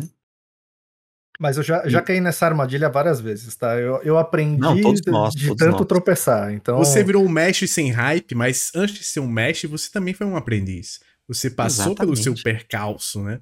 aqui, a- aqui atrás Exatamente. nessa estantezinha, ó, aqueles, aqueles, aqueles joguinhos azuis, não sei se eles estão aparecendo. Não tão, mas, Mas- tudo bem. A gente Não finge estão, que mas tá. tudo bem. Tem, tá. por exemplo, vai, Call of Duty da Segunda Guerra Mundial. Eu comprei bem próximo do lançamento, cara, eu instalei, joguei um pouco, até hoje eu não terminei. Então, é, todos nós, sinta-se abraçado, porque claro. todos nós temos esses jogos que a gente fez a mesma coisa. Exatamente, exatamente. Ah, e aí ele coloca aqui então que ele colocou para instalar para poder jogar com mais calma apenas na semana seguinte. Só que aí começaram os problemas. O jogo não instalava de forma alguma. Ah, não. Eu não tinha, eu não tinha lido nada a respeito desse tipo de bug. Não, não sabia que isso É, rolou. também não, também não. Sabia não. Ó, vinha dando um erro a mais ou menos 35 GB da instalação. Tentei Meu incansáveis vezes, limpei disco, tentei todo tipo de solução maluca de proxy e outras conexões que via na internet. Meu Deus do céu, cara. Passei alguns dias tentando instalar e pesquisando o erro, a maioria dos relatos falando que só resolveram enviando para Sony para que fosse feita a troca do jogo. Imagina o cara tendo que ligar pro Sam. Sam, temos uma entrega especial para você fazer. Vem pegar de novo a pé aqui andando e Sam. espero que você tenha instalado uma tirolesa até a minha casa para vir mais rápido. A new delivery for you in the terminal, Sam. Please. Go to Central North City. Aquela right now to pick up. aquele barulhinho. Bom, A edição especial que estava esgotada há meses, ele ia ter que devolver e aí não teria como pedir troca na Amazon. E o pior, sabe o pior? Sabe o pior, Flash? Ele esperou uma É. semana. Pois é, cara. Aí a- a Amazon já desconfia. Uma semana e o cara vem dizer agora, os caras já desconfiam que, tipo, ah, esse CD ele arranhou, e não quer dizer que arranhou, deu queda e não quer dizer que deu queda, ou sei lá, trocou com alguém que tava com defeito, gente, não quer dizer. A, a escola do PlayStation 2 e do PlayStation 1 ela foi muito forte. Então era assim: você comprou o jogo ali no, na- naquela super loja confiável. Sim. Isso. Você comprou o 3 por 10 Amigão, é chegar em casa e testar. Isso, É. falou na hora. Falou, ó, não rodou. É, e, e tentar. O, o prazo de devolução não são 7 dias, é 24 horas úteis. E olhe lá. Então, É, os segredos de compras na internet. Ó, você que fez a boa na Black Friday, pegou uma promoçãozinha lá na Promotec, chegou a compra, vai fazer um unboxing, já, já bota a câmera gravando. Já bota a câmera gravando, que é pra você já ter algo ali que mostre que se veio com problema, veio errado, algo do tipo. Você tá mostrando ali ao vivo e a cores. E testa assim que chega. Mesmo que você não vá usar.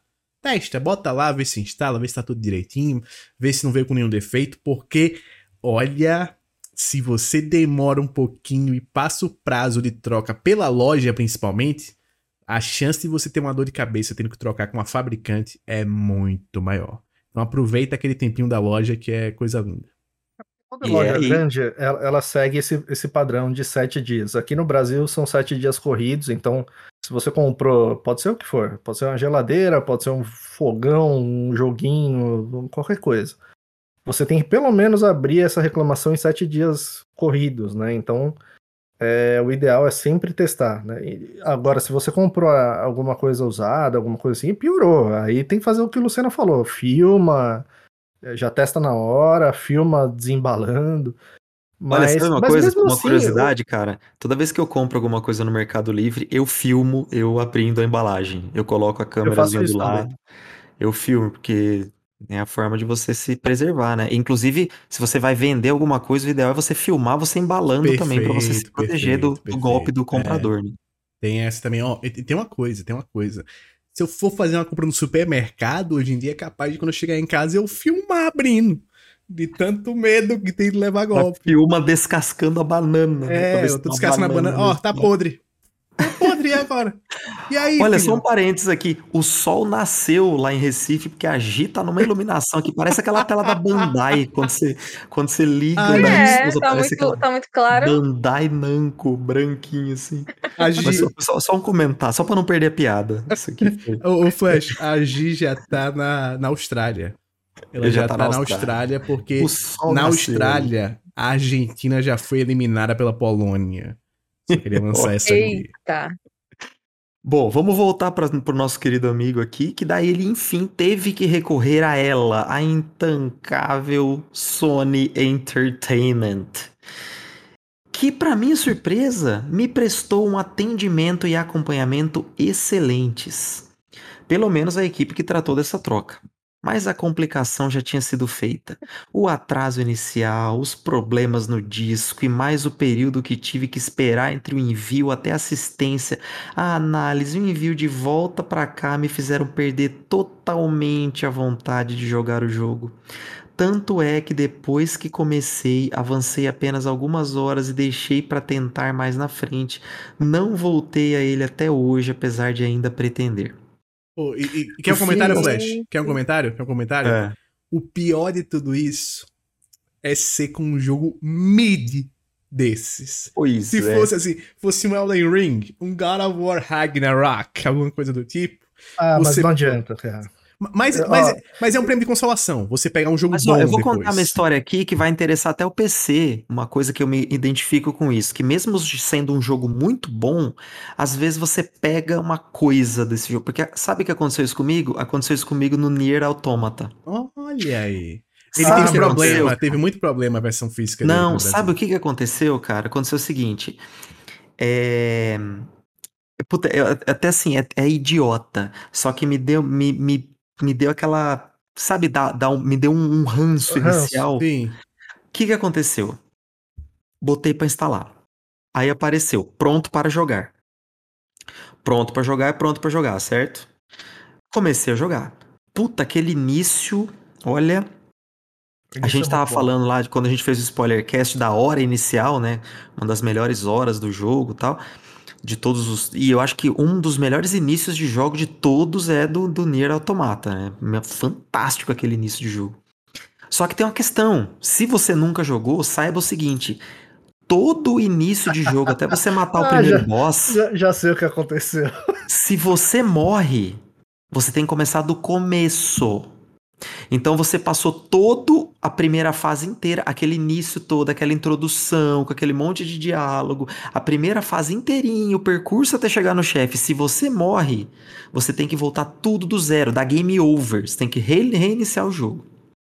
O que, que aconteceu comigo? Foi, foi uma coisa muito idiota, porque eu comecei a jogar e eu tava assim, extasiado. Falei, nossa, que coisa, tal, tal, tal. E assim, por uma burrice absurda, eu cheguei no chefe e morri. E aí voltei pro começo, mas tudo bem. Falei, ah, putz, tive que começar de novo. Pô, jogador de Dark Souls que sou, né? Qual que é o problema de recomeçar e fazer o caminho todo de novo? Problema nenhum. Só que a minha internet não tava muito boa e o jogo tava demorando pra baixar. Só que ele tava pronto pra jogar, entre aspas. Aí o que que aconteceu? A segunda tentativa, eu terminei a primeira fase. Na hora que eu terminei a primeira fase, apareceu a seguinte mensagem: o jogo ainda não está totalmente instalado, então não é possível salvar. Aí eu falei, o quê? Mas não tá pronto Eu não jogar? sabia. Tá pronto, eu- tá pronto pra jogar, só que como não instalou o restante do jogo, ele não me deixou salvar. Então daí eu tive que esperar, tive que dar game over, porque eu não tive opção. Ele deu game over e voltou pra tela inicial. Meu Aí eu tive que Deus. ficar esperando ele terminar de baixar, pra daí pela terceira vez eu jogar aquela introdução. Daí eu já comecei com o ranço do jogo, sabe? Pronto Com uma pra jogar. inusitada, não tem? Ou mas não poder salvar é, É. muita sacanagem, né? É, Mas tá lá, cara. Pronto você pra jogar habilita- Peronomútil. Peronomútil. Não, aí, aí você realmente achou um, um bug do jogo, né? Não era pra isso acontecer. É porque o, o Nier Automata ele começa, ele tem um começo bem frenético, tudo, mas você chega num, num, num determinado ponto ali, você passa um boss e aí você consegue salvar, você habilita os save points lá tal. Mas se você morrer, acontece isso. Inclusive, ele não tem nenhum tipo de, de, de, de salvamento automático até você habilitar esse primeiro salvamento, né? Então, quem for jogar, separa aí uma, uma horinha, uma horinha e meia pra você passar esse primeiro boss, porque senão você vai ter que fazer de novo, de novo, de novo, até, até conseguir. Mas o Flash, ah, eu acho que isso foi um, foi um bug mesmo, não era pra acontecer, né? Eu- é que eu também não costumo fazer isso, geralmente eu deixo baixando e, e só jogo depois que terminou de baixar tudo. Eu pensei que eu pensei É. fazer assim. Eu não costumo fazer isso, eu costumo matar o primeiro boss de primeira. Eu não costumo morrer no primeiro boss que tem flash. Não, e o pior é que me deu mais raiva ainda, que se eu tivesse matado ele de primeira, teria acontecido a mesma coisa. Mesma Pois coisa. é. E- Então eu, eu entendo essa questão, quer dizer, o cara tava no hype, comprou a edição especial, demorou pra chegar. É, Quando é chegou já tava, ele já tava mais ou menos. Daí na hora que ele vai instalar não funciona, aí tem que esperar a mídia dele voltar. Daí quando volta pra ele, pô, meu, aí aí tem que ser só, sei lá, meu, só um Não, jogo e, e certeza mesmo. que o nosso amigo Michael ouviu todos os episódios do Fora do Controle, então ele já viu a- os membros desse podcast, eu me incluindo, É. descascarem o jogo, aí deixam ainda mais no hype. O homem que já tava sem hype, ele fica com hype negativo agora pra jogar o negócio. E, aliás, Mas eu, eu preciso voltar pra, pra Forbidden West. Preciso demais voltar. Eu mas joguei- a- eu joguei 10 horas só. Entre a história do Flash e a do Michael, que é assim, de você pegar um ranço do jogo porque você teve algum tipo de problema, alguma coisa assim, é, isso aconteceu comigo com o Zelda, Breath of the Wild. Eu tô enrolando o ano inteiro pra terminar esse jogo, porque quando eu comprei ele, eu fiz uma, uma cirurgia no, no nariz, uma cirurgia simples, desvio de septo, né? E aí eu tinha que ficar em casa, acho que uns 3, 4 dias, não podia fazer nada. E eu fiquei, tipo, jogando 8 horas por dia do Zelda. E- e chegou uma hora que eu não queria mais ficar em casa e eu. E, e aquilo me encheu o saco num nível. E eu peguei um ranço de bobeira do jogo. E não tem nada a ver. O jogo é ótimo, né? Mas eu- toda vez que eu vou jogar ele, eu pego assim. Você lembra disso, né? É, não sei porquê, mas lembra disso e, Falo, puta. Aí passa um tempinho, enjoo de novo dele, tem que dar um tempo. Aconteceu um caso desses comigo, com Infamous. Infamous, sabe aquela franquia esquecida? Ô, louco! deixa, eu, deixa, eu, deixa eu contar um relato, né? Porque, como todos sabem, ou a maioria de vocês sabem que eu contei em vários episódios anteriores, eu teve um PlayStation 3 meu que foi de base, né? E passou vários meses para garantir realmente trocar o videogame. Eles ficaram me enrolando, enrolando, enrolando. Foram seis meses. Durante esses seis meses eu não joguei nada no videogame porque eu não tinha videogame. E aí o meu Infamous ficou parado. Era um... Só tinha dois jogos em mídia física, né? Que na época não, eu nem comprava, não sabia nem o que era jogo digital na época. Eu tinha Metal. Tinha três jogos, quer dizer. PES 2009, Metal Gear Solid 4 e Infamous. Era essa trinca, né? O Infamous era europeu. Era uma capa prata com arte diferente, era, era, diferenciado assim o jeito que ele vinha. Eles são platina, tinha platino escrito nele e tudo. E aí, as outras capas não davam formiga, não davam nada, nunca deram nada. Nenhuma capa de videogame nunca deu nada. Mas essa do Infamous, intancavelmente, não sei se tinha açúcar, na produção dessa, formiga.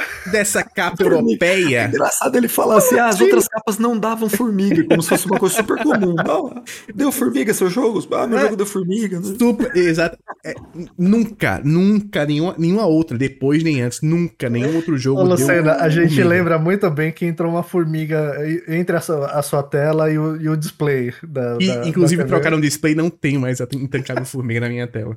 É, e aí, cara esse jogo, eu não sei se era por causa da tinta que eles usavam para essa capa que era de platina, que tinha uma cor diferente, não sei. Coisa de europeu. Eu sei que deu formiga. E sabe aquela areiazinha que as formigas deixam quando começam a montar uma casa dentro do negócio? Deu no disco. No disco Pô, do meu Infamous. Eu só fui ver isso quando o videogame chegou seis meses depois, né? E aí eu fui Nossa. lá botei o pé. Tinha toda uma metrópole, tinha todo um governo é, já com ministérios das formigas no perfeito, seu Infamous. Perfeito, perfeito. As formigas planejando um golpe mundial. Eu fui um genocida. Aí o que eu fiz, né? Eu, primeiro que eu botei pra. Botei pra rodar o PES, rodou lindo. Botei o Metal Gear, rodou lindo. Eu, ah, agora vai o jogo que eu realmente quero jogar, né? Vamos pro Infamous. Quando eu abro e vejo aquela situação, me dá. Começa a tocar aquela musiquinha de laços de família, quando o cara na Dickman tá, tá cortando A música os do cabelos. Chaves, que, que, que o Chaves tá... Começa a tocar aquela musiquinha, né? Porque a Carolina. Dickman tá cortando os é... cabelos. Foi literalmente aquela cena ali. Eu entrei em desespero, em parafuso. Daí eu limpei o disco. No primeiro dia não rodou. Limpei novamente. Não... Enfim, um mês depois, limpando quase que diariamente, de alguma forma voltou a rodar o jogo. e foi aí que eu consegui jogar o Infamous. De alguma forma foi desse jeito. Inclusive eu rodava ele em português de Portugal, porque meu jogo era de Portugal. Era um negócio incrível a dublagem. E aí, ó, deixa eu concluir aqui a história do Michael, então. Ele coloca assim: No fim das contas, eu não tinha sido nada sortudo. Um amigo meu recebeu só, entre aspas, com 15 dias de atraso, enquanto eu só fui ter ele em mãos e funcionando de novo no dia 30 de março, ou seja, 41 dias depois do lançamento. Foi o lançamento de edição especial mais desastroso que já vi e participei, mas agora tá pra história e um dia ainda volto para concluir. Aí ele põe um PS aqui, salvo alguns lançamentos, minha filosofia é a filosofia sem hype do PC. Isso. É isso, meu querido. É. Belíssima história que nos trouxe várias reflexões frutíferas. É, Flash, essa é uma foi história. Esse tipo de, foi é esse tipo de, de coisa que né? me levou para esse caminho. É, o, o PC, eu acho que é uma história de conversão aqui. Você trouxe o homem para sua religião. Né? Basicamente, ele tá mostrando como foi que ele aceitou Deus sem hype. Mas, gente, mas esse problema que ele teve é bem comum, né? Assim, de, de você comprar uma mídia física e ela dar um, um problema. É raro, cara. Eu acho que foi a primeira vez que eu ouvi. É, é, é, é raro, mas acontece muito. É raro, mas acontece muito. Aliás, a gente tava falando isso no Twitter, que é, é, como o nosso podcast está ficando famoso até internacionalmente, né? Em breve a gente vai ter action figures da gente, assim, né? Para vender. E a gente vai ter um Funko do Lucena, vai ser, vai ser um chibizinho assim, e vai ter um botãozinho nele para ele vai falar várias frases. Ele vai falar aí, que leitura! Aí uma das frases é justamente essa daqui. É raro, mas acontece muito. Pô, o- a- pra mim a pior parte é ser um Funko, né? Mas tudo bem, ele sem chibi é, é brincadeira, é muita maldade. Mas isso da mídia física não funcionar desbloqueou um novo medo em mim. Agora, eu não tinha esse medo, mas ele acabou de ser desbloqueado. Sabe, sabe um medo que eu tenho, que, que, tipo, nunca aconteceu comigo, mas o pessoal fala muito que acontece? É mídia do Xbox. O pessoal fala que dá problema, que dá fungo, que, que ela estraga, que se você deixar guardada não sei o que lá. Eu nunca tive problema, mas eu, eu, eu sempre que eu deixo muito tempo, eu dou uma olhadinha lá pra ver se tá tudo normal. Eu, eu tenho só uma dúvida, PC. Qual é a diferença? Quais são as fontes? eu não Eu- eu, quero saber as fontes, porque às vezes a fonte desse rumor foi sonista. O Não, sabe o que eu acho? Eu, eu, eu, eu acho que nesse caso, nesse caso que eu tô falando, não no caso do o intancável. não, não no caso do, do, do Michael.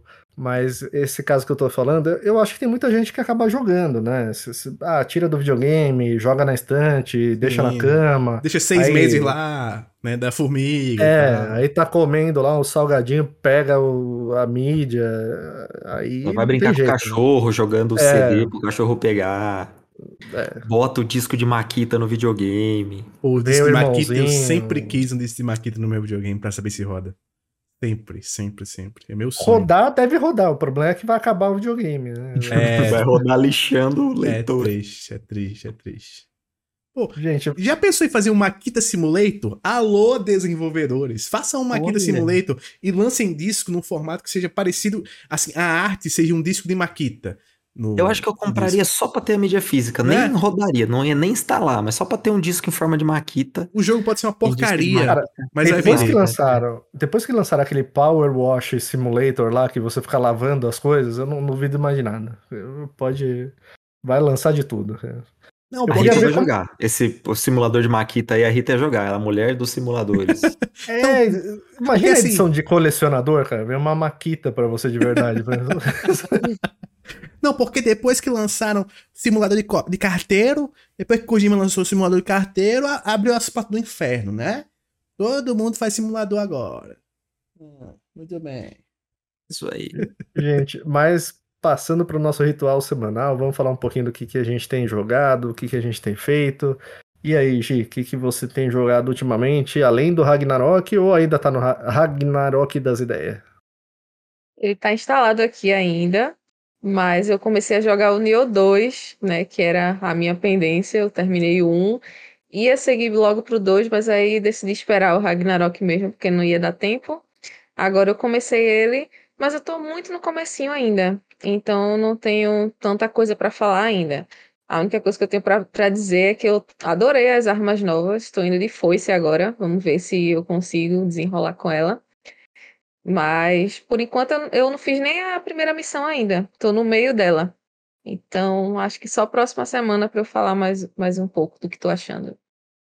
Mas gostei que agora você pode criar personagem, não é? ia falar, você fez, o uma, personagem fez, que- uma, fez uma Gisele Fiz lá, né? Ficou parecida comigo. Ficou igualzinho. Igualzinho, igualzinho. Aí eu gostei dessa parte. Por enquanto, assim, semana que vem eu digo mais o que eu vi de diferente, assim. Por enquanto, não vi tanta coisa, não. Mas o, o- você, você consegue jogar assim em sequência? Eu não, eu não consigo, por exemplo, se eu jogo um Uncharted, eu tenho que. Por mais que ele seja curtinho, geralmente eu espero, eu termino alguma coisa no meio diferente, e aí eu vou pro. Pro, pro próximo, vai pro Uncharted 2. Eu conseguiria. E, inclusive, esse seu exemplo que você deu, eu joguei o Uncharted 1, 2, também. 3, É, 4 é. e o Lost Legacy. É porque o Uncharted é muito curto, né? Mas joguei os eu três usei um na exemplo ruim. né? Mas, por exemplo, vai, Dark Souls 1 e 2, vai, que são dois longos. O Dark Souls eu não fiz isso, mas eu até faria. Eu só não fiz porque eu não, não gostei tanto do início do 2. E eu tinha o 3 que todo mundo falava bem. Aí eu fiquei naquela, poxa, eu vou jogar o 2 tendo já o 3. Aí pulei pro 3 e Um erro, depois que eu Foi um voltei, erro eu joguei o horrível. 2. Mas eu acabei gostando muito do 2 também, assim, mas eu tava naquela ansiedade de jogar o 3 porque todo mundo falava dele. E o E 4 o vem Nioh quando, hein? conseguiria jogar também. O 4 lançou o Elden Ring esse ano. Perfeito, perfeito. Gabaritou. Ô, PC, sabe, sabe com quem eu fiz isso? Eu fiz É. isso com Assassin's Creed. Porque eu tinha jogado. A primeira Assassin's Creed que eu Nossa joguei. senhora, cara, tem 300 jogos. Você parece o vozinho falando assassinos, assassinos. Foi desse jeito, foi desse jeito, foi desse jeito. Foi assim que você foi jogando. Porque assim, eu. O primeiro Assassin's Creed que eu joguei foi da Gamesoft. Num Nokia. Não lembro nem qual era o Nokia, mas era que tinha teclado ainda. Eles, a Gamesoft lançou um Assassin's Creed e lançou um God of War. E aí eu zerei o God of War, comprei depois o Assassin's Creed e joguei o Assassin's Creed. Eu comprava jogo mobile na época que ninguém comprava jogo mobile. Essa é a verdade. Hoje em dia eu não compro jogo mobile mais, porque não fazem mais jogos mobiles como antigamente. Não, zoeira. Como né? antigamente. É, né? Ou que papinho bosta, né? Mas tudo bem. Aí eu zerei o Pois é, Assassin's Creed velho. celular, que era um remake, era um remake. Ele era um remake do Assassin's Creed 1. E eu gostei pra caramba. Pô, é bom esse jogo, né? A história tem um plot twist legal. E eu via sempre o jogo ali pro PS3 e tal. Aí Play Asia apareceu na minha frente. Eu vi que tinha lá o Assassin's Creed 1, o 2, o Brotherhood, Revelations. Aí eu fiz, rapaz, vou fazer a boa. Aí peguei, pum, pum, pum, pum, joguei todos, todos em sequência em um carnaval que eu estava com dengue. O homem, o homem doente é um homem determinado, né?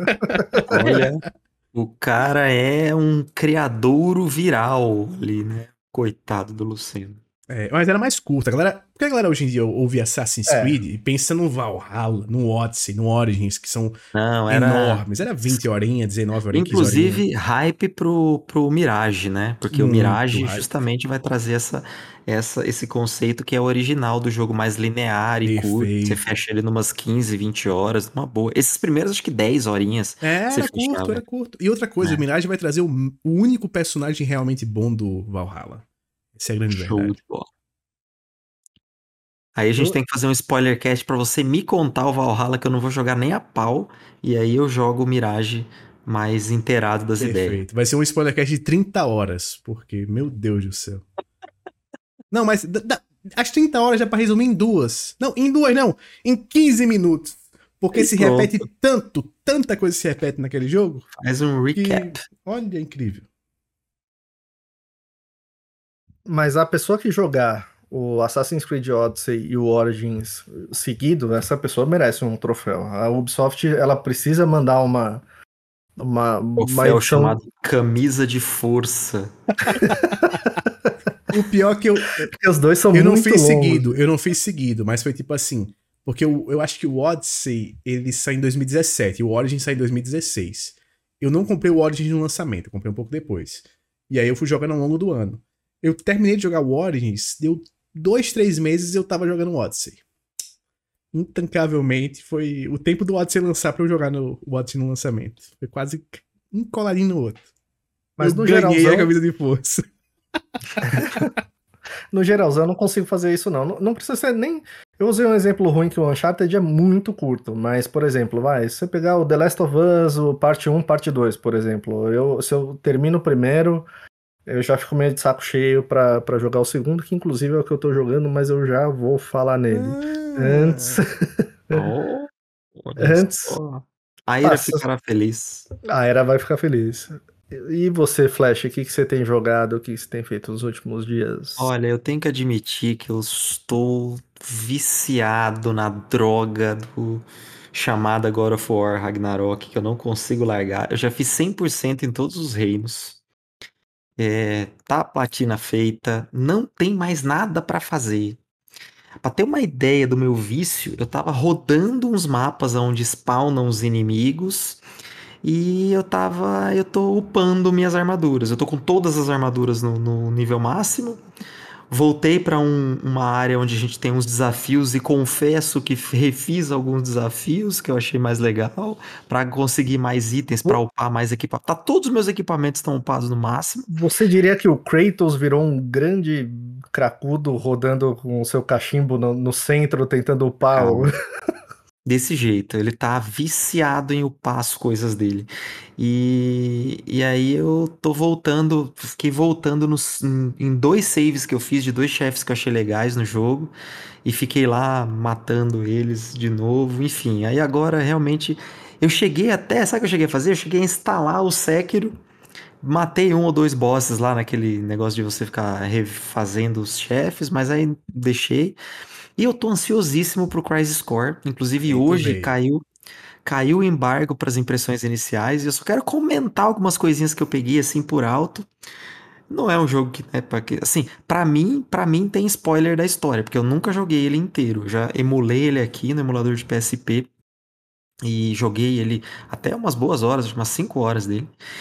E, cara, Ele é uma, ele é uma prequel, né? Ele, ele é ele é a uma história prequel de... do Final Fantasy Isso, VII. É, isso, isso. é Ele vai mostrar, VII. ele vai mostrar para você a verdadeira face do personagem principal do jogo. Você vai descobrir Exatamente, quem ele é, realmente é. Ele, na verdade, é uma prequel, mas na verdade ele trabalha mais os eventos que é o grande plot twist do Final Fantasy VII, né? Isso. E aí, é, olha só o que a gente tem. Todos os personagens remodelados, as texturas todas refeitas. O jogo, cara, ele tá totalmente dublado. Ele não era dublado, tá? Ele era. ele- as cutscenes eram dubladas e durante o jogo você interagia tipo Zelda, assim, sabe? Aparecia um diálogozinho. Ele tá todo dublado. Você tem um combate agora que é parecido com o Final Fantasy VII Remake. Você tem botão dedicado para ataque. É, ele já era. Ele já era frenético, ele não, nunca foi de turno.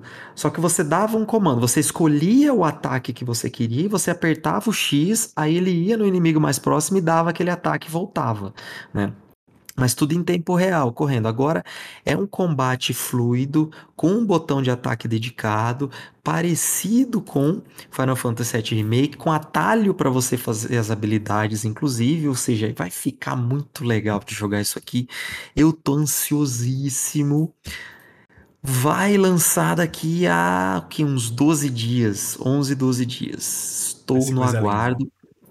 E nesse meio tempo eu quero ver o que vai ser de Callisto Protocol, porque se, se, eu, se eu curtir a, o review que eu, que, eu, que eu ler no meu veículo preferido, meu Cadete 1.8 carburado, aí eu vou eu vou O meu tancá-lo. também. Chevette 5.0. Ainda mais que ele vai ser mais curto, porque pelo que eu sei, o Crisis Core dá pra você jogar umas 50 horas nele, né? Ah, o Então, Crisis Core tem, tem, tem coisa pra fazer. ele tem desafios, tem várias quests, então é. Ele tá aparecendo umas promoções boas da Promotec, viu? Eu, eu vi ali umas três, quatro vezes, já coçou a mão, eu falei, sossega o faixa que você ainda tem que terminar o set, né?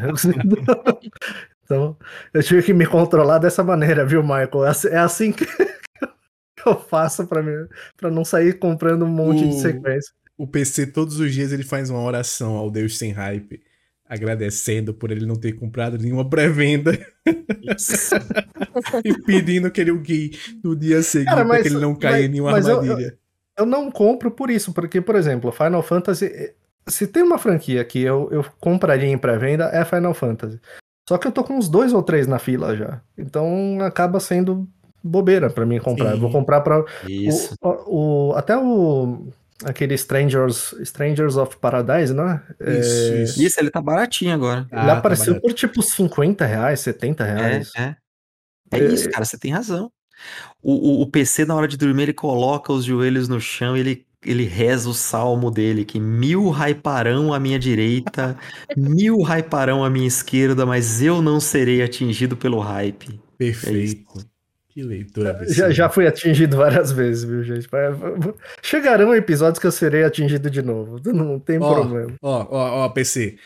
Depois do Last of Us Part 2, eu sugiro que a sua fila de Final Fantasy dê uma andada para fazermos a boa o próximo ano com Final Fantasy 16. Ou em português, Esse, Final esse Fantasy 16. esse eu tô com uma expectativa Fantasia alta, esse. final. Fantasia final. Fantasia final. Pô, foi bom programa Fantasia, não era do SBT? Bom programa. Nossa! A integridade, né? A integridade. Fantasia entrega muito. Né? Meu Deus do céu. Mas saindo do fantasia e indo pro The Last of Us Parte 2. No ar. Ai, meu Deus do céu. É, Vamos tinha aquele e negocinho do, do, do- do pensar, né? Ficava correndo o tempo. O Flash vai. Ei, Vamos lá. Vamos lá, eu tô. Eu finalmente comecei o The Last of Us Parte 2. né? É, assim, gente, sempre que o pessoal falava eu, sobre o jogo, eu tô com 10 horinhas ainda. Eu tô em mais ou menos. Eu, eu acho que um quarto do jogo, mais ou menos uns 30% do jogo, né? Eu- e quando o pessoal falava do, do The Last of Us, eu, eu falava, bom, de repente o cara é meio fã, então tá exagerando, né? Não, de repente não é tudo, toda essa mudança. Mas, gente, olha, é, de vários e vários e vários anos jogando sequências, né, franquias e tudo mais, é uma das sequências que tá mais me impressionando, assim, de verdade. É, eu tô adorando o jogo, tô adorando o jogo. Ele, ele, ele é simplesmente, ele é muito melhor que o 1 em tudo, né? O 1 eu gostava muito da história, tem uma gameplay legal também e tal, não sei o que, mas não me chamava tanta atenção assim. Mas assim, a- a- esse jogo, a, a, gameplay, a, possibilidade de coisas que ele te dá pra fazer, né? E, e a forma como eles estruturaram o jogo, por exemplo, você chega naquela parte de Seattle, né, que é uma parte semi-aberta, você pode ir em alguns lugares e, e- e são opcionais, você não precisa ir em todos eles, né? Eu, eu achei aquilo genial, cara. Eu, eu adorei aquela parte do jogo. Essa Me parte é muito boa, né? demais dessa muito dessa parte, cara. E, e E, ó, assim, você consegue coisas boas se você explorar, hein? essa Exato, parte. não, eu, eu ganhei até o troféuzinho lá, eu fui em tudo, fiz, fiz tudo. Tem um troféuzinho de turista lá que você Ah, ganha. então seu- tanto já viu a boa, por exemplo, de uma música. Tem uma cena de música lá que é sensacional esse ano. Sim, cara, então, aí que tá. O que, que eu gostei dessa parte? Ele, ele lembra até um pouco aquele filme Eu Sou a Lenda, né? Você, quando você tá na rua, é, a rua é segura, não acontece nada, você pode transitar ali tranquilo. Só que quando você entra nos prédios, é, é aí que o bicho pega, né? Aí que tem- Literalmente. literalmente. E assim, apesar dele, dele ter vários lugares opcionais, puta, cara, se você não explorar aquele lugar, você perde esse trecho da música, você perde a, a shotgun. É o pior. Perder a shotgun é Cara, brincadeira. É. Então, é, é- é- vale muito a pena, né? Você explora aquele trecho e, e quando você explora e você acha as coisas que estão lá, você pega essas coisas, você fala, pô, fez diferença, né? Eu não perdi tempo. Porque no 1 você tinha essa sensação. No 1 eu, eu, eu saí do cavalo, né? Eu já contei em outros episódios. Eu, eu desci do cavalo na faculdade, fiquei andando a pé, não achava nada, não tinha inimigo nenhum, fiquei andando em stealth lá duas horas. O cavalo do PC saiu falando inglês, né, na faculdade. Cavalo puto da vida porque eu tava andando a pé. E, e não acontecia nada. Esse daqui não, esse daqui, todo lugar que você vai, você sente essa recompensa, assim, mesmo. é, Tanto que eu tô andando com o inventário cheio o tempo inteiro. Eu tá com todas as granadas feitas, tá com o kit de remédio feito, tá com todas as bombas lá, tá. O máximo que acontece é eu ficar com menos munição nas armas, né? No revólver, na escopeta, né? nessas armas. Mas, assim, essa cena, por exemplo, da, da, da, da música, né, da, da, da loja de disco, da loja de instrumento musical lá, a- até você achar o, o, o anel lá do, do Francis Drake, lá do, do Nathan Drake, né, no, no banco também. Cara, eu, eu tô adorando o jogo. E a única coisa que tá me pegando um pouquinho é que com os infectados eu tô de boa. Eu consigo passar muito tranquilo, tal, não sei o quê, mas eu preciso dar uma melhorada com os humanos. Os humanos estão me dando um trabalho do cão. Esses são mais cara. difíceis, são bem mais difíceis. Isso, isso. Espera, espera aí, porque vai ter uns, uns outros humanos que não apareceram ainda que, ah, é. que vão te dar uma canseira, meu amigo. Você mas- vai ficar louco quando você na próxima semana chegar aqui e dizer pra gente assim: não aguento mais ouvir assobio. Não aguento mais ninguém assobia nas minhas orelhas. É isso que você vai dizer. É, Eu terminei, eu terminei essa parte de Seattle, aí eu entrei naquela parte que tem um, é um estúdio de TV, terminei aquele estúdio. Nesse estúdio eu fui muito bem, mas na, na- na- até chegar nesse estúdio, quando eu achava que não tinha mais humano, eu ia lá, dava um tiro, aí juntava um puta monte de, de gente. Parecia gente em tudo que era lugar lá. Mas, cara, que evolução. É, assim, do, dos jogos que eu joguei em sequência, né? Do primeiro, segundo, terceiro, quarto. É, um jogo espetacular, velho. Eu, eu tô gostando demais, demais mesmo. Eu espero que, que, que tenha outras coisas desse nível, de Seattle, coisa e tal, porque. E dá, dá até. Eu, eu, fiquei até com uma vontade assim de falar, pô, podiam lançar um anúncio do 3, né? Alguma coisa assim. de tanto que eu tô gostando. Legal. No Spoilercast a gente pode explorar mais essas questões de- do, que É. seria um bom terceiro jogo e tal, e outras coisas. Eu tô, tô me segurando aqui Próxima semana até dá pra gente trazer a possibilidade de um 3 anunciado no TGA, talvez. Não sei. Exato. Dá pra gente discutir. Dá, tem muito pano para a manga ainda sobre The Last of Us. Tem, tem. Vai sair esse spoilercast, tá, gente? Vai sair antes da gente de começar a série da HBO, que deve ser. Agora abriu as porteiras do Spoilercast. Não teve jeito, É. abriu as porteiras. é HBO 15 de começa- janeiro, né? 15 de janeiro, isso. Perfeito, perfeito. Como a gente tem as 15 de- datas todas. 15 de janeiro começa a série. Então, antes disso eu termino e a gente faz esse spoilercast. E a Era vai ficar feliz também quando sair esse spoilercast. Perfeito, perfeito. E O você, Luciano, engraçado é que. O engraçado é que a gente anunciou vários spoilercasts, né? Death Stranding, The Last of Us, e o que saiu foi o do God of War Ragnarok, que acabou de lançar. eu não vou comentar de novo sobre o spoilercast do Death Strand. Rolou até um estudo. O É, passou rolou. horas estudando. Passei horas estudando porque eu tinha terminado há muito tempo. Ele entrou numa eles- faculdade em stealth e ficou ouvindo as aulas sobre Death Stranding. E aí a gente cance- cancelou temporariamente. Mas um dia sai, um dia Um dia, sai um também. dia vai sair. Um dia vai sair, perfeito. E você, Luciana, tem jogado mais alguma coisa? Tá planejando jogar o que agora? Ó, vou dizer o seguinte: primeiro eu vou pedir que todos no Twitter me agradeçam, porque, né, com toda a humildade do mundo, eu venho aqui dizer que se esse anúncio de Sekiro 2 for real, é por minha causa. Porque eu voltei a jogar esse jogo no final de semana, deu dois dias, saiu esse rumor. Eu tenho absoluta certeza que não estava em desenvolvimento. Quando eles viram que eu postei, que eu dei um alô Começaram imediatamente. é, quando eles viram eu dando aquela surra naquele ogro maldito, eles na hora, na hora, na hora, na hora, começaram o desenvolvimento e por isso podem anunciar em breve esse jogo. Eu tô, eu tô no Sekiro. Eu tô no Sekiro e foi, foi interessante, cara, voltar, porque eu nunca terminei ele, porque quando eu tava terminando, eu vendi o meu PlayStation 4 e aí eu terminou que eu não peguei depois, que eu não consegui pegar os- todos os saves do PlayStation 4, porque meu HD era uma porcaria e vivia deletando save, né? E aí eu voltei agora, voltei agora, matei quase todos os chefões do começo de primeira ou no máximo de segunda até chegar no intancável. Assim, não vou dar spoiler de chefe nenhum pra vocês, mas quem sabe sabe. O intancável é o intancável. Ele me matou na- no topo de um castelo algumas vezes já. Então, no momento, eu estou lá nesse intancável, mas é legal. A 60 FPS é gostoso. E assim como God of War, que eu ficava imaginando como seria esse jogo no DualSense, eu também fico com Sekiro. E tipo, pô, na hora do parry, dá uma, uma, uma travadazinha no, no L1, sabe? Dá, um, dá alguma coisinha assim no, nos haptics, feedback aqui no controle, dá uma, uma tremidinha diferente, ia ser da hora.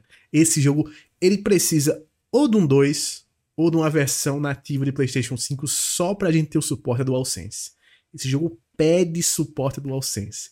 É gostoso, é gostoso de jogar, combate é incrível e seguirei nessa jornada por, por Sekiro até terminar dessa vez, espero eu. Acredito que dessa vez vai. Acredito que dessa vez vai. Olha, vai ter coisa muito boa pela frente, hein?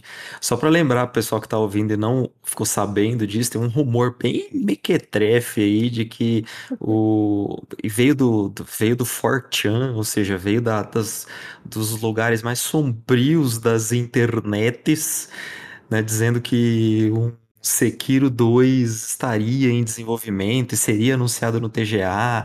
É algo muito difícil de rolar, ainda É mais pelo difícil, fato de que é a Activision passou por um período ruim aí dessa história de abuso e tal. Aí, na hora que aconteceu isso, a From meio que falou: ah, a gente não tem nada a ver mais, isso aí foi uma coisa só de um jogo e tal. Então, não, não, não consigo ver isso acontecendo, mas se acontecesse, daria pulos de alegria.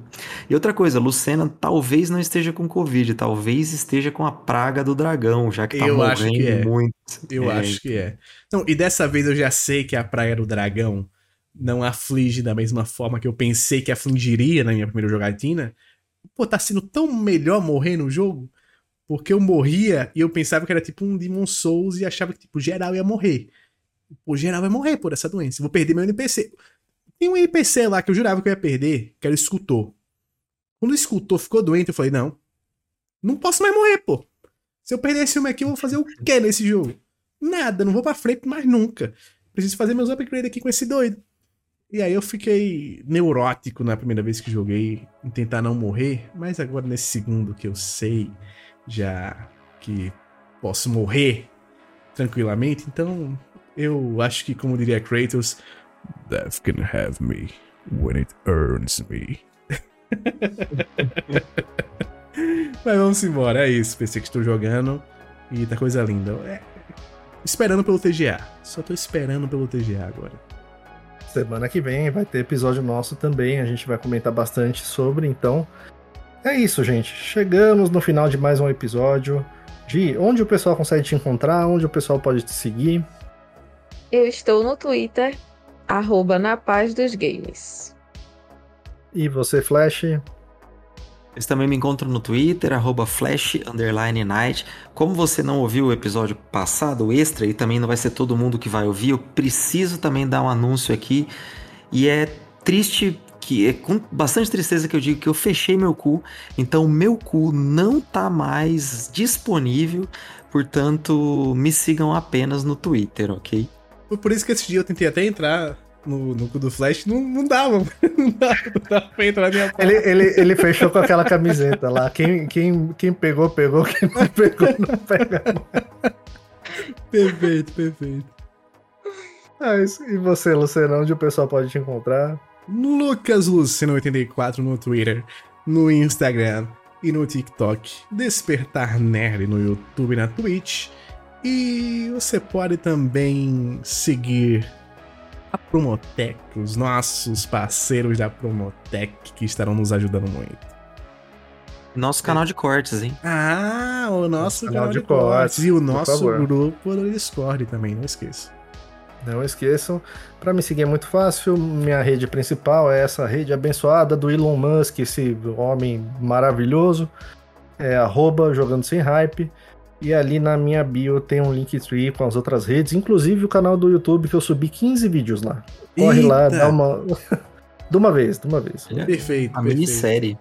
É. O cara é igual a Netflix, demora dois anos, daí solta 15 de uma vez. assim. É, perfeito. É, eu, eu, perfeito. eu adotei esse sistema, eu solto a temporada. entendeu? Perfeito. Tipo, Ô, ô, PC, tem uma coisa que eu esqueci de falar, mas provavelmente quando vocês estiverem ouvindo esse episódio, já vai estar disponível na descrição aqui no nosso grupo do Discord e em nossos perfis no Twitter um link no Google Forms para vocês votarem no intancável Fora do Controle Awards, que acontecerá em dezembro de 2022. Então, votem lá, porque vocês escolherão os premiados deste nosso incrível, dessa nossa incrível premiação.